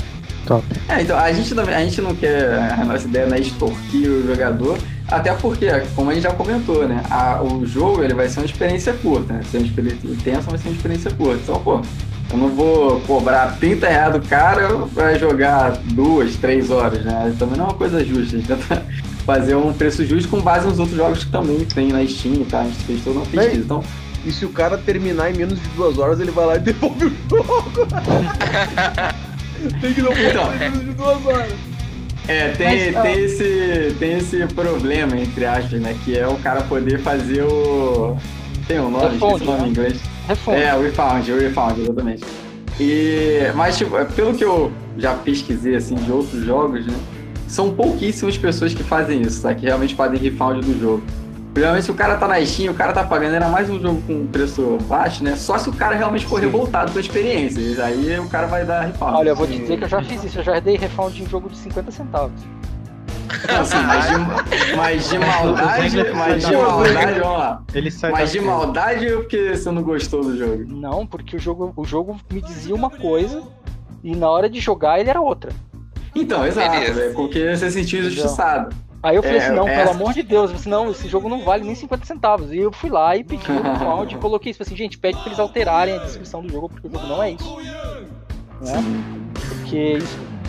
É, cara, não importa o quanto você vai cobrar, cara. Seja honesto. Exatamente. Se, o, tipo, se o cara transparência, tem 50 centavos, aí ele chega e fala assim, ah, mas o jogo é isso, isso e isso, você na verdade não vai nem jogar. Você só vai olhar, vai ler, como se fosse um tutorial. Uhum. E aí no final você chega e fala assim, beleza, eu pago porque eu quero ajudar, ótimo, não tem problema. Eu já comprei tanto jogo ruim ficou, entendeu? Agora esse jogo eu fiquei triputo e falei, não, vou entregar, vou devolver e peguei meus 50 centavos de conta. É, assim, é, acho que é a questão de ser transparente. Tipo assim, ó, o que, que seu jogo entrega? Ah, não, tô entregando isso, isso, isso, isso. E aí, acho que com a transparência, essa taxa de refund aí, pelo menos até onde eu pesquisei, né? É, é, vai, vai ser tranquilo, a gente não vai ter problema com isso. É que dá trabalho, né? A maioria das pessoas são bem preguiçosas pra poder fazer, né? E se, o cara, se o cara fosse piratear, ele não tava na Steam também, né? É, é, é, aquele, tal, aquele tal detalhe, cara, tipo, é que nem você tá jogando em MMO e vai reportar um player. Pra você reportar o player, você tem que ter certeza do que você tá fazendo, porque reportar alguém é tão chato. Que, tipo, é. o cara mereceu tomar esse reporte. A mesma coisa a pessoa que mereceu tomar o refund, né, cara? Tipo, ah, exatamente né? Mas é, é, é, isso aí. Cara, e assim, bem, bem, bem bacana o, o, esse papo que a gente está tendo aqui hoje, vocês trazendo essas coisas que tem muita gente que não tem a menor ideia, tipo, acha que ah, é, fazer jogo no Brasil não dá porque as pessoas não têm condições de fazer jogo. Cara, é isso que eu sempre trago. Às vezes o problema não é o fato de que as pessoas não tenham, não, não, não queiram fazer, não tenham interesse em fazer ou simplesmente não tenham dinheiro para fazer. É, falta apoio. E aí a gente estava até conversando isso antes, que é o último assunto que eu queria falar com vocês sobre, sobre o, o desenvolvimento de games hoje é isso, que é o fato das pessoas pedirem uma grana para desenvolver o jogo nos famosos crowdfunding, né? Que você uhum. pega dinheiro da comunidade para fazer. Aí você ou não entrega aquilo que você prometeu, ou simplesmente não entrega. E aí a pessoa fica assim, poxa, fazer um jogo no Brasil já, já é difícil de acontecer. O cara vai lá pede um dinheiro. Tem um, um, um youtuber famoso aí que ficou pedindo dinheiro por muito tempo para fazer um jogo que ia ser um, uma mistura de GTA com Skyrim, com World of Warcraft, com. Caramba! É, e, e, com FIFA ia ser um super AAA MMO offline. E aí ele arrecadou uma grana e sumiu. Ah, o cara ele cobra um escanteio ah, na é, cabeça do cara. Exato. Vamos contratar esse cara pra vender o nosso jogo, né? Porque o cara vendeu a parada e o pessoal comprou, né? Não, Mortal Kombat. E ele foi um youtuber famoso por muito tempo. Inclusive, ele foi um youtuber famoso porque ele utilizou de uma, uma um, plágios. Enfim, não vou entrar em metálico. o, o cara é cheio de esquema né, também. É, o cara era cheio de esquema. E aí, quando as pessoas perceberam que ele não ia entregar o tal do jogo perfeito dele, começou o hate e o cara sumiu. Mas aí ele já sumiu uhum. com a grana. É, então, assim, o que, que vocês enxergam disso? Eu não sei se vocês fizeram campanha de Kickstarter ou de Catarse ou de qualquer ferramenta de, de, de crowdfunding, mas é, o que, que vocês enxergam disso? Vocês enxergam que tipo, essa possibilidade do, do, do seu player patrocinar o seu jogo é uma boa? Isso não é uma boa? Ou isso está realmente atrapalhando como eu estou enxergando atualmente? Tá, beleza. Ah, isso é uma visão, vamos dizer, visão que eu vou passar aqui, é uma visão bem é, como é que se diz?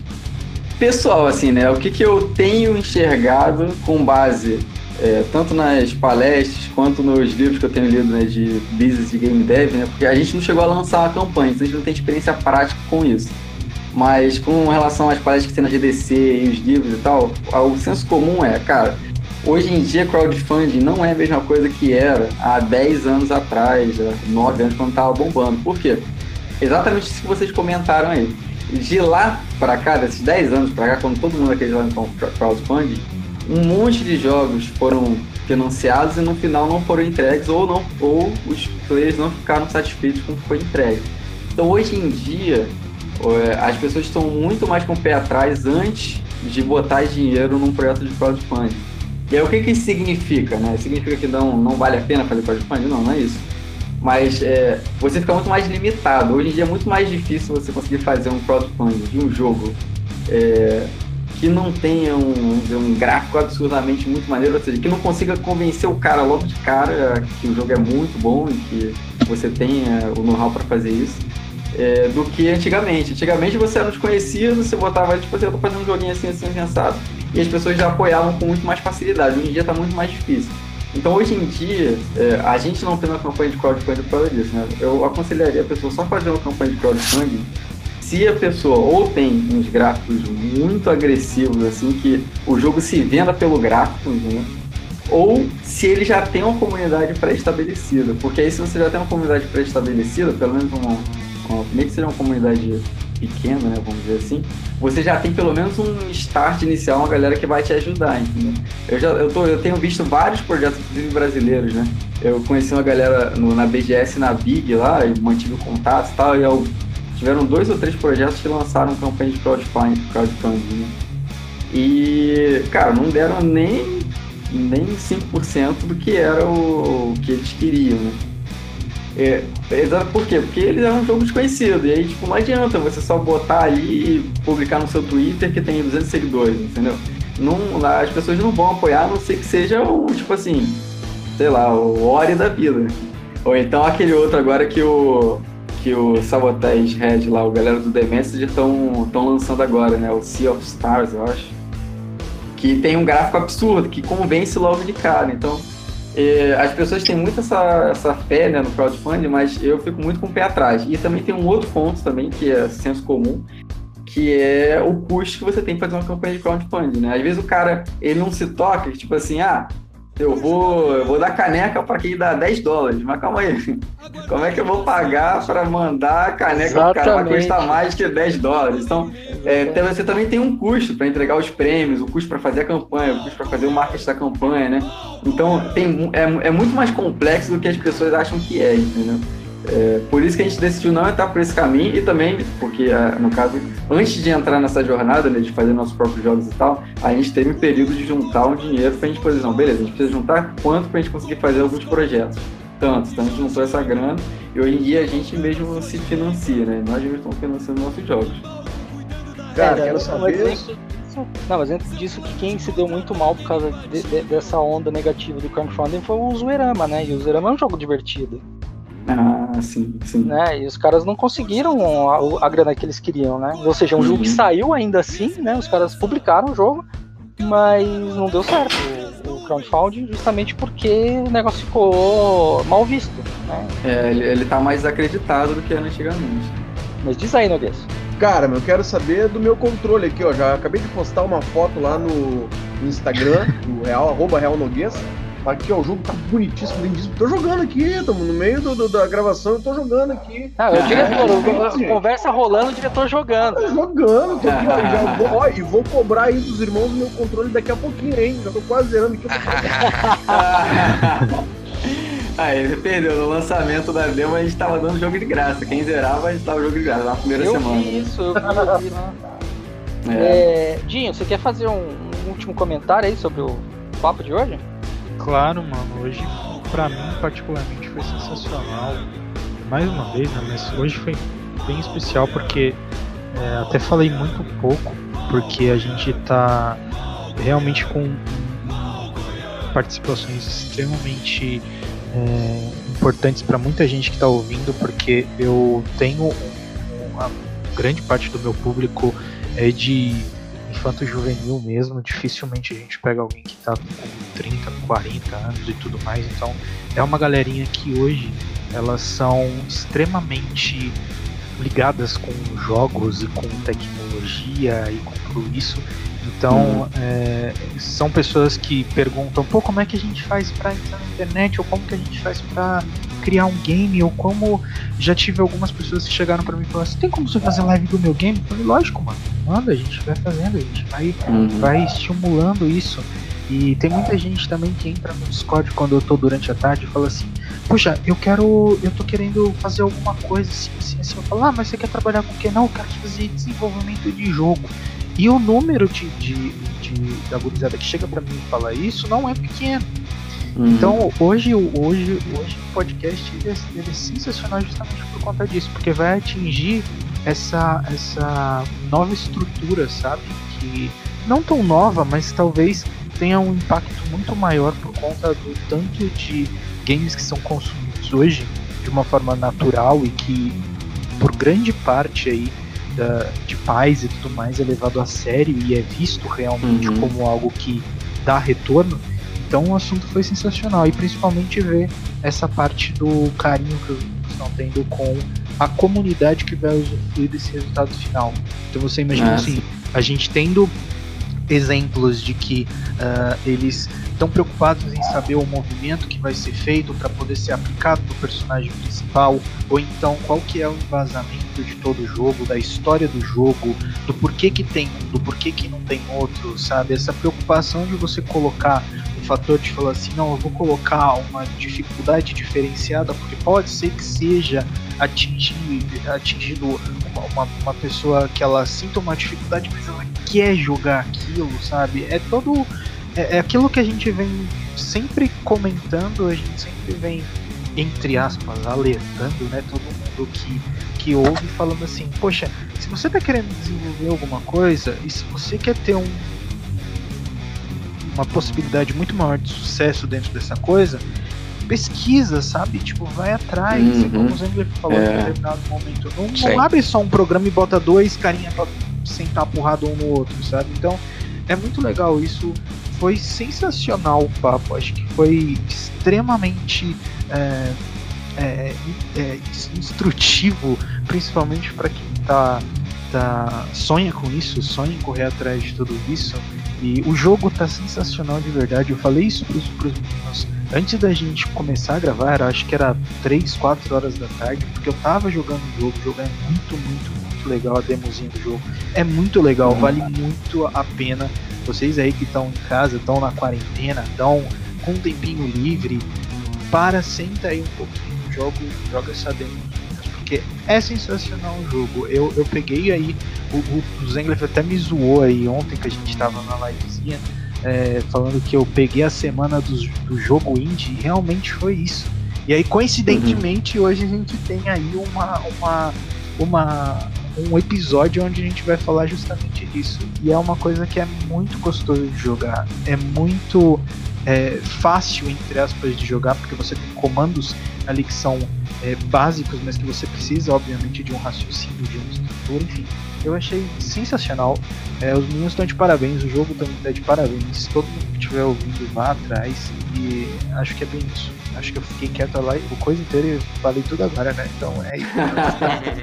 Ah, mas só, só, uma coisinha é. só, o Dinho falou assim, ah, que o Zengs me zoou ontem, cara, isso é todo dia, né? Então. Não, ontem que eu falei assim, foi só. Eu nem lembro qual foi a zoeira. Então, ontem foi só. Tô refrescando uma coisa, uma, só uma.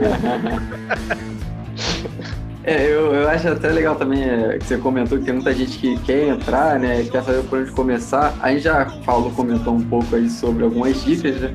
Mas se quem quiser entrar em contato com a gente, cara, vai lá na página do Facebook, manda mensagem, ou manda e-mail também, tá lá no nosso site, nosso e-mail. A gente sempre responde. Isso, isso comentou da galera chegando perguntando, já acontece com a gente no Facebook. Algumas pessoas, né, vê o Ed lá e fala assim, pô, eu achei legal o jogo, tô querendo começar. Pô, eu, a gente responde com o maior amor, cara, tranquilaço, porque, sei lá, a gente acredita muito nessa parte de, de que o jogo, é, o desenvolvimento de jogos, eu acho que principalmente pra galera que é pequena, né, eu falo até por experiência própria, porque eu comecei a programar desenvolvendo jogos. É, e eu acho que essa experiência de você fazer um jogo contribui tanto para você desenvolver a, o seu raciocínio, como que você, como que uhum. você termina alguma coisa, como que eu faço para terminar um projeto, começar e terminar um projeto, o que, que significa isso, entendeu?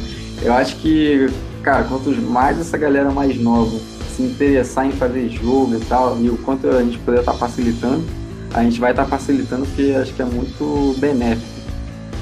Cara, é, é, essa, essa parte específica mesmo de, de desenvolvimento e tal, eu sempre, eu sempre, eu sempre trago com carinho algumas experiências né, de, de passado que eu soube, né? Que eu, que eu falei com vocês de alguns jogos que são primorosos que já existem, que estão no mercado hoje, né? Mas um bom exemplo é a Continuum, né? A Continuum que fez o Outlib, que para mim não perde para nenhum outro RTS da época dele, sabe? Tipo, batia muito de frente com StarCraft, era um jogo muito bom, batia muito de frente com Command Conquer e tal. Um jogo 100% brasileiro, mas que infelizmente teve que ser todo produzido e lançado lá fora porque o mercado no Brasil até então, tipo, olhava, torcia o nariz e falava assim: "Ah, não, deixa quieto". Então, assim, ah. eu sempre enxergo as coisas assim, né, cara? Poxa, a gente tem aí, tem pessoas dedicadas a fazer, nós temos profissionais com isso. O, o, mundo dos games hoje, eu participo muito de comunidade de game, eu, mesmo, eu, eu brinco bastante porque eu, eu, participo escondido, né? Nunca, nunca falo quem sou eu e tal. Mas eu participo ali e toda vez que eu vejo alguém falando assim, ah, esse jogo é uma bosta porque não tem gráfico, cara, eu fico putaço, eu vou lá, a pessoa fala um monte, briga, arrumo uma confusão do diabo por causa disso. Porque assim, eu falo, cara, o gráfico é é, é, sabe aquele negócio do tipo. É, mais ou menos assim, você na sua casa comprou tecido e fez uma camiseta. Aí você pegou e falou assim, nossa, e aí, minha camiseta é bonita? O cara veio pra você, ah, mano, a da Nike é melhor. Pô, mas a Nike botou quanto de dinheiro pra fazer a mesma camiseta que você Entendeu? Então, é, é, sabe, tipo, essa visão de, cara, vamos valorizar o que precisa ser valorizado. Tipo, são dois irmãos que estão dedicando o tempo da vida deles ali, não estão botando quase nada de dinheiro, eu sei que, tipo, vocês não devem estar colocando muita grana pra fazer. Por mais que uhum. vocês apareçam no Facebook, tipo, cara, isso é um investimento legal, bacana, mas é um investimento muito pífio perto do que as é, empresas sim. fazem. É, ah, sim, eu vou te falar, exemplos aí, né? É, e eu vou te falar, é um investimento que a gente nem ia fazer, a gente não ia ter ele no Facebook, na real, né? A gente só conseguiu escolar essa grana porque um filho particular que eu tô fazendo se alongou eu falei assim, cara, beleza, tá entrando uma grana extra, vamos investir no projeto. Aí é, por então. isso que a gente não, mas a gente nem teria essa grana real pra investir em tese, né? É, então, aí o cara chega e fala assim, ah, eu gostei do joguinho, mas, cara, eu comparei ele aqui com o Dragon Age. Cara, o Dragon Age é da BioWare. A BioWare tem toda a Electronic Arts nas costas dela, entendeu? É. Sabe, é, não tem é, como comparar. O Zengler ah, falou aí, ó. Essa história aí de dois irmãos a gente já viu que dá certo. Olha o Billy e o Jimmy, olha o Mario e o Luigi. Ah, os irmãos Castro também, né? Irmãos Castro fazendo é. jogo também. É, irmãos dos games sempre deu certo. É sobre é, essa galera que você falou, né? Que é muito focada no gráfico e tal. Eu entendo um pouco essa galera, assim, né? Tipo, não, eu não acho que. É, igual você comentou, né? Ah, vai lá e, e dá bronca no cara. Eu não acho que seja bem essa ideia, porque. Tipo assim, acho que é, o jogo é uma parada muito individual de cada um, né? Então cada um valoriza uma coisa diferente. Tem muita gente que é muito focada na mecânica, tem outros que estão na história, e tem a galera que é mais focada no gráfico, entendeu? É, o... Aí, o nosso jogo, a gente está muito focado na mecânica. A gente tenta fazer a mecânica melhor, que entrega a experiência da melhor maneira possível, entendeu? Então a gente não está se preocupando de fazer um core da vida, nada do gênero. Até como você comentou, a gente não tem essa grana para isso, né? Mas acho importante notar isso, que é, até no nosso site do Facebook, às vezes vem um cara lá que comenta, né? Os dois comentários mais famosos são tipo assim. É, como é que é? é não é à toa que é feito no Brasil, ou então ah, é, tinha, que ser, tinha que ter sido feito no Brasil. Ou então comenta com relação ao gráfico, né? Tipo assim, ah não, por que não é pixel art? Tipo, então, é, essa galera, tipo, não, eu não tenho, não é, a gente não tem, vamos dizer assim, raiva dele, mas é tipo assim, é um público que a gente não vai atender, entendeu? Tipo assim, eu nem respondo comentários, né? Que eu tô mais ligado na página do Facebook, porque é tipo assim, não adianta conversar com o cara. Eu vou explicar, não, eu foco na mecânica. O cara claramente não tá nem aí pra mecânica. Ele quer que tenha um gráfico legal, entendeu? E eu acho que é a opção dele, pô. É, se ele quer consumir só jogos que tenham gráfico tipo A e tal, pô, cara, super opção dele, não é de boa. Talvez não, seja mais discutível o fato dele estar tá comentando ali, né? Isso aí já é, é... mais discutível. Não, eu vou dizer assim, ó. Não, eu vou dizer assim, ó. Faz o seguinte: junta uma grana, monta um i7 com, da geração 8, né? Da, da geração 8K é, compra uma RTX 2080, abre o The Witcher 3 e fica só assistindo o benchmark. Cara, você não precisa nem jogar. Entendeu? Se o seu negócio é gráfico, assiste benchmark, cara. Vai, nossa, eu posso te garantir que você vai ter múltiplos orgasmos, porque vai ser muito maravilhoso. Você não precisa do jogo, você precisa do gráfico.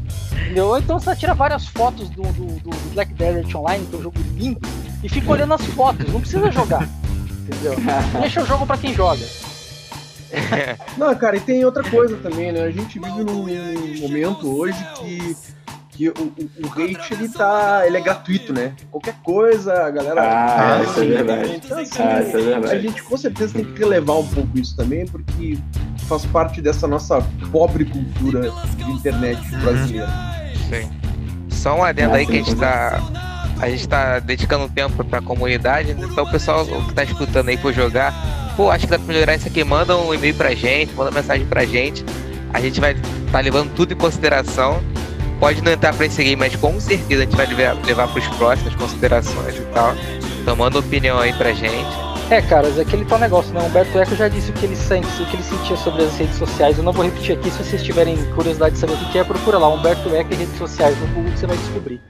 É, mas, caras, é, antes do, do Noguês fazer a consideração final dele aí, é, fala aí, como é que a gente faz então aí para entrar em contato com vocês aí, além do site, além de pegar a demo pelo site, tem algum canal que, que o pessoal pode ir lá conversar com vocês, é, tomar dicas, passar dicas? É, a pessoa, quem tiver interesse no jogo aí, curtiu a ideia, curtiu aí o, o, o que, que a gente está tentando levar pro jogo, é só entrar no, ou no Facebook, ou no Instagram, ou no Twitter, Todos eles é o mesmo, mesmo nick, sem sem games, tudo junto, sem sinal, sem nada. SN, SN Games. É, e aí entra lá, manda mensagem pra gente, segue a gente, porque a gente tá. Assim quando a gente lança alguma coisa, a gente geralmente dá um período ali que com um desafio, que se a pessoa supera o desafio, a gente tenta fazer um desafio realmente bom, né? A pessoa ganha alguma coisa ou um desconto, igual a gente tinha comentado, a primeira demo quem conseguia zerar ganhava o jogo de graça. Quem conseguisse. É, é, como é que era?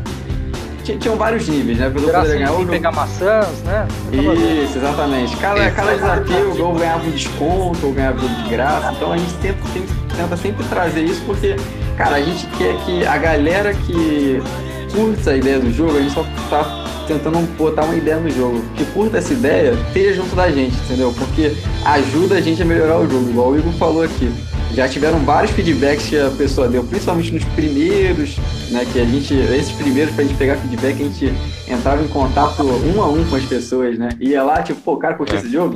Acho que ele vai curtir o nosso. Aí mandava mensagem. E a gente foi lá e incorporou o feedback dessa galera, principalmente dessa galera que começou do início, né? Então, cara, isso é, uma, é muito importante pra gente pegar esse feedback da galera, principalmente porque, mesmo que a gente não vá, igual o Igor falou, implementar ainda nesse jogo, a gente já está planejando para nos próximos, vários dos feedbacks que foram dados, a gente já, já incorporar esse, esses feedbacks.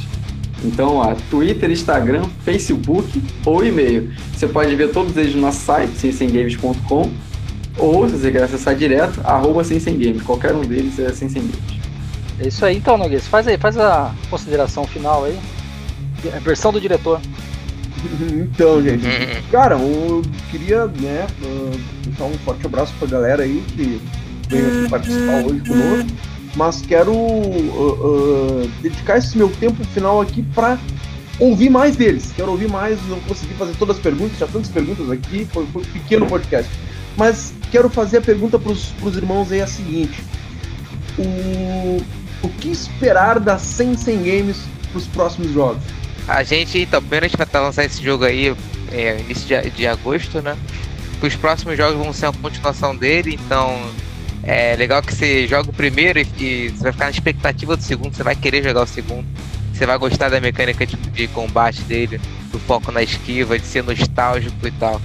Então, para esses próximos jogos vão ser. Os próximos dois jogos vão ser continuação desse primeiro, né? Então fica ligado aí. Show de bola, show de bola. E é. essa questão assim do. De, as inovações, o que vocês acham que vem para os próximos? Pensar em adicionar vozes, coisas do gênero, assim, uh, algumas. Uh, uh, não, não digo CG, mas aquela coisa com, com diálogo e talvez. Transição, né? Isso, exatamente. Com o que, que você falou? Tradução? Transição. Ah, então, é, isso tudo já vai. Transição já vai ter, vai ter nesse já. É, a gente só não está implementado ainda. Né? Mas para os próximos, assim, fora o que já, a gente já tem implementado nesse, né? O que, que a gente está planejando, já, já discutiu de incorporar. Ainda não está claro em quais dos próximos isso vai ter, né? Mas o que, que já está discutido? A gente tem um sistema de co-op, é uma coisa que a gente está querendo muito botar em algum momento. Mas primeiro a gente precisa ter essa base né, do, da engine que a gente está fazendo, assim, de plataforma do jogo mais madura, tipo assim, ah, tá tudo funcionando bonitinho, tá organizado, agora vamos expandir para ficar com co-op. Esse é um. O lance de voz que você falou é algo que a gente queria botar nesse já. Inclusive, em janeiro, a gente estava entrando em contato com a galera de, de voz e tal, falando assim, pô, lá para maio, junho, provavelmente vai precisar. Mas acabou que a gente, a gente não vai ter nesse jogo. Então é bem provável que no próximo a gente já vai conseguir se organizar melhor para fazer.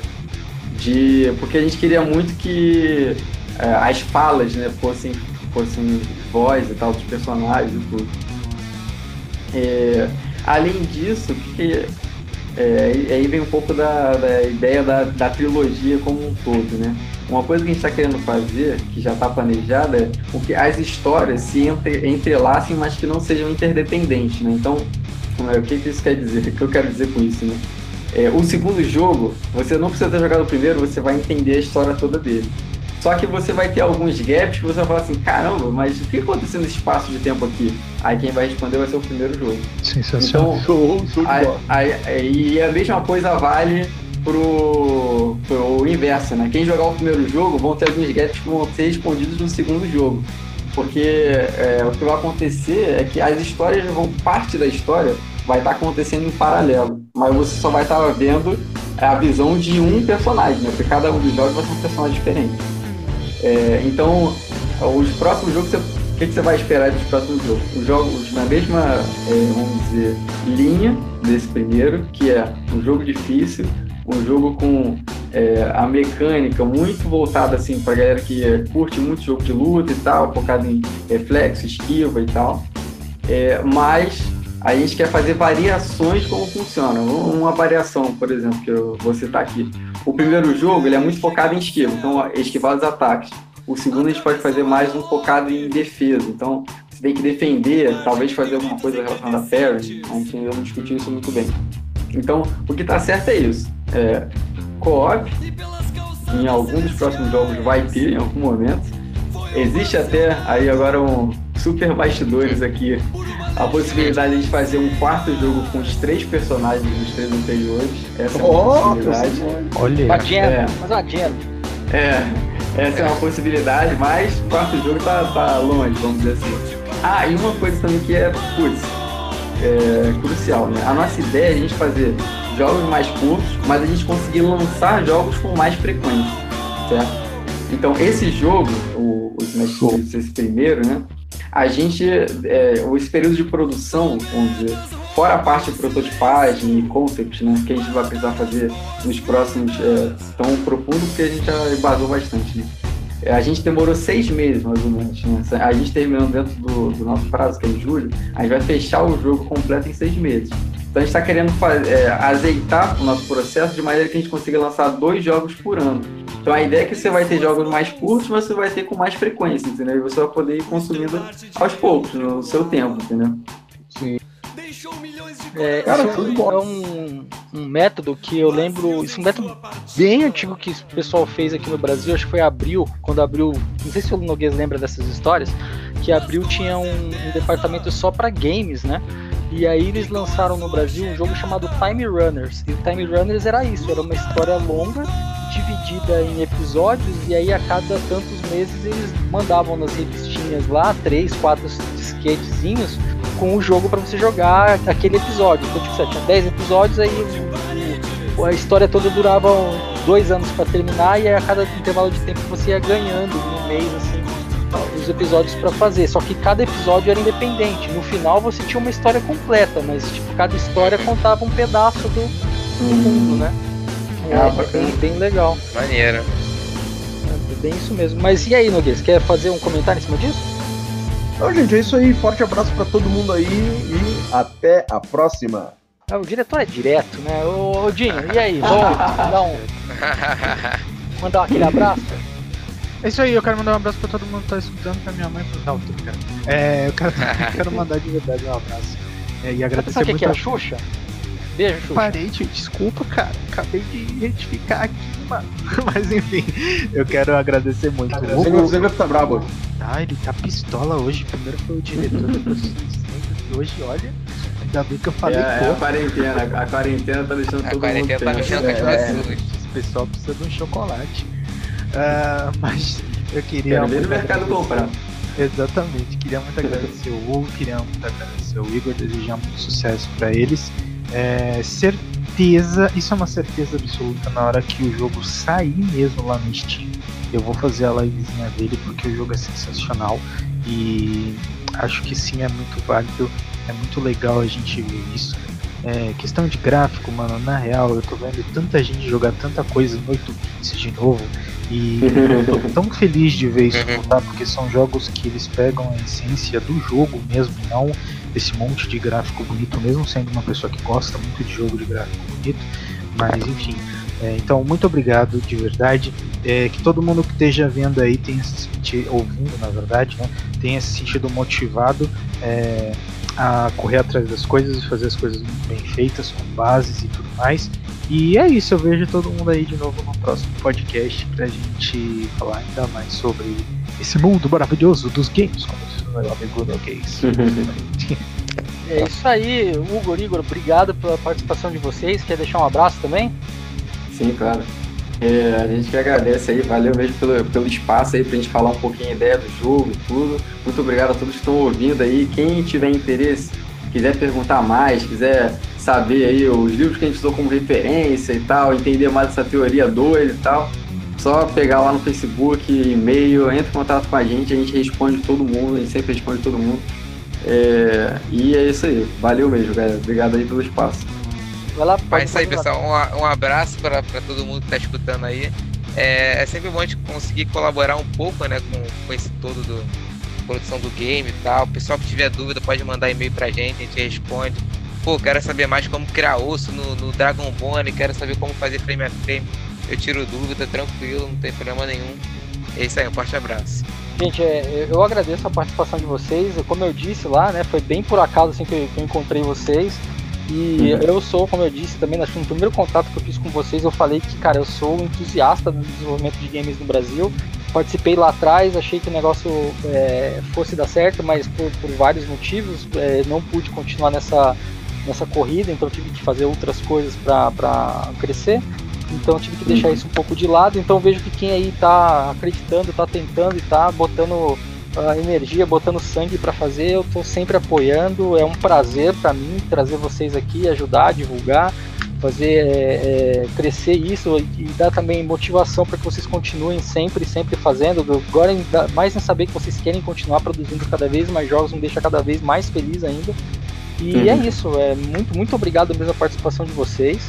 Sei que é, é difícil, assim, tudo bem que a gente tá numa época onde a gente tem um pouco mais de tempo para conversar, mas é difícil a gente separar esse tempo de estar aqui gravando há mais de duas horas, então é, é bem bacana mesmo assim, muito obrigado.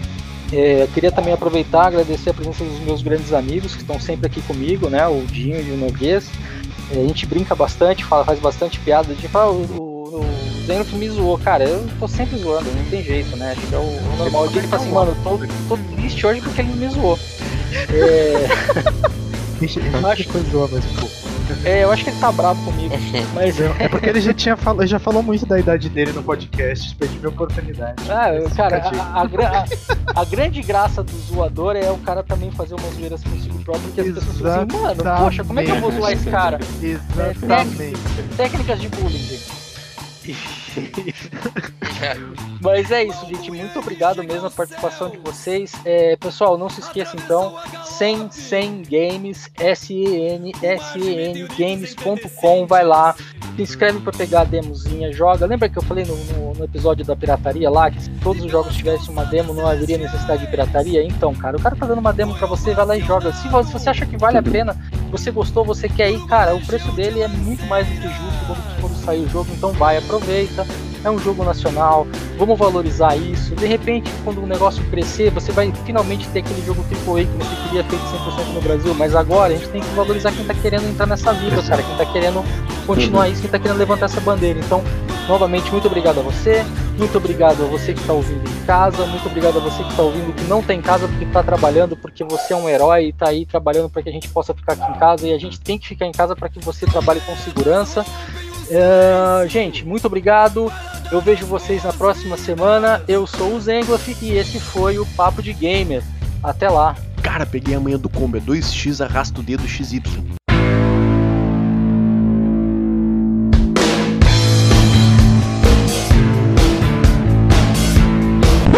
Segura, moleque! Não, não vai embora ainda não. Agora você vai ouvir os erros de gravação. Vamos lá dois irmãos que são desenvolvedores do, do, do game. Agora, peraí, senão se eu falar o game errado. Aí pegou, né? Mari Luigi.